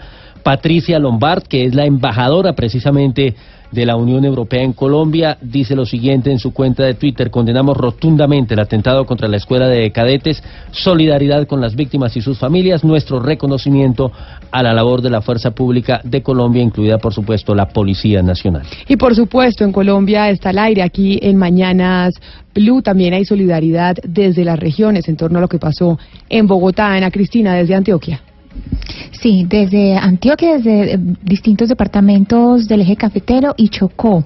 En primer lugar, el gobernador del Chocó, Giovanni Palacios, dice que expresa toda su solidaridad con la Policía Nacional tras repudiable atentado con carro bomba en la Escuela Santander. Él expresa su solidaridad, lo mismo el gobernador de Risaralda, el señor Sigifredo Salazar, también lo hace el señor alcalde de Manizales, el señor Octavio Cardona, lo mismo el señor eh, Guido Echeverri, gobernación de eh, gobernador de Caldas, también rechaza los actos. También se ha manifestado públicamente en Twitter Andrés Julián Rendón, que es el alcalde de Río Negro. El señor Humberto de la calle eh, Trina ante el terrorismo, firmeza, pero también cabeza fría. No descartemos un esfuerzo supremo con visión nacional para no re- reiniciar una guerra atroz. Demos espacio todos a una reflexión patriótica. También la senadora Paola Holguín, que es de aquí, eh, de Antioquia, del Centro Democrático, pues eh, trina eh, su solidaridad y eh, anexa unas fotos. Y el alcalde Federico Gutiérrez dice, desde Medellín, nuestra solidaridad con nuestra Policía Colombia, con las familias de las personas fallecidas y con los heridos que deja este cobarde atentado. He dado instrucciones precisas a Ejército y Policía en Medellín para estar alertas. Y nos vamos para el norte del país, a Barranquilla. Desde las regiones también hay pronunciamientos de solidaridad con lo sucedido en Bogotá, Oscar. Así es, Camila. Alejandro Char, el alcalde de Barranquilla, un trino que dice, rechazamos los cobardes actos terroristas que atentan contra el anhelo de vivir en paz de la mayoría de los colombianos. Nuestras condolencias para los familiares de las víctimas y apoyo total a la Policía Colombia en su heroica labor para preservar la seguridad ciudadana. Y en el Valle del Cauca también hay pronunciamientos desde las regiones en Cali, Hugo Mario. Hay pronunciamiento de la gobernadora del Valle, Dilian Francisca Toro, rechazando este atentado contra la policía y su escuela ubicada en la ciudad de Bogotá. También se ha pronunciado hace algunas horas el alcalde de Cali, Maurice Hermitage. Ha dicho lo siguiente en su cuenta en Twitter, rechazo el acto terrorista ocurrido en la Escuela General Santander de Bogotá, la violencia nunca será el camino, todo mi apoyo moral y solidario a las familias de las víctimas y a la Policía Nacional. Esta mañana, a propósito, Camila, se adelantó en Cali un consejo de seguridad en donde se analizó también la situación de orden público en la ciudad y una posible amenaza que ha surgido y que preocupa eh, después del hallazgo de 15 fusiles eh, R-15 en un carro ubicado en un parqueadero al sur de la ciudad de Cali. No se tiene claridad sobre la procedencia y sobre el destino que tendrían esas armas largas, según eh, lo que ha conocido Blue Radio después de este Consejo de Seguridad en Cali. Y se siguen pronunciando los deportistas y en esta oportunidad los equipos de Bogotá, Pablo. Independiente Santa Fe es el primero en hacerlo y escribe en su cuenta oficial de Twitter, lamentamos profundamente lo sucedido hoy en Bogotá. Nuestra solidaridad con las víctimas y sus familias, no al terrorismo. No al terrorismo es el hashtag que se está utilizando en las redes sociales. El país unido rechazando este atentado que vivió la Escuela General Santander esta mañana en Bogotá.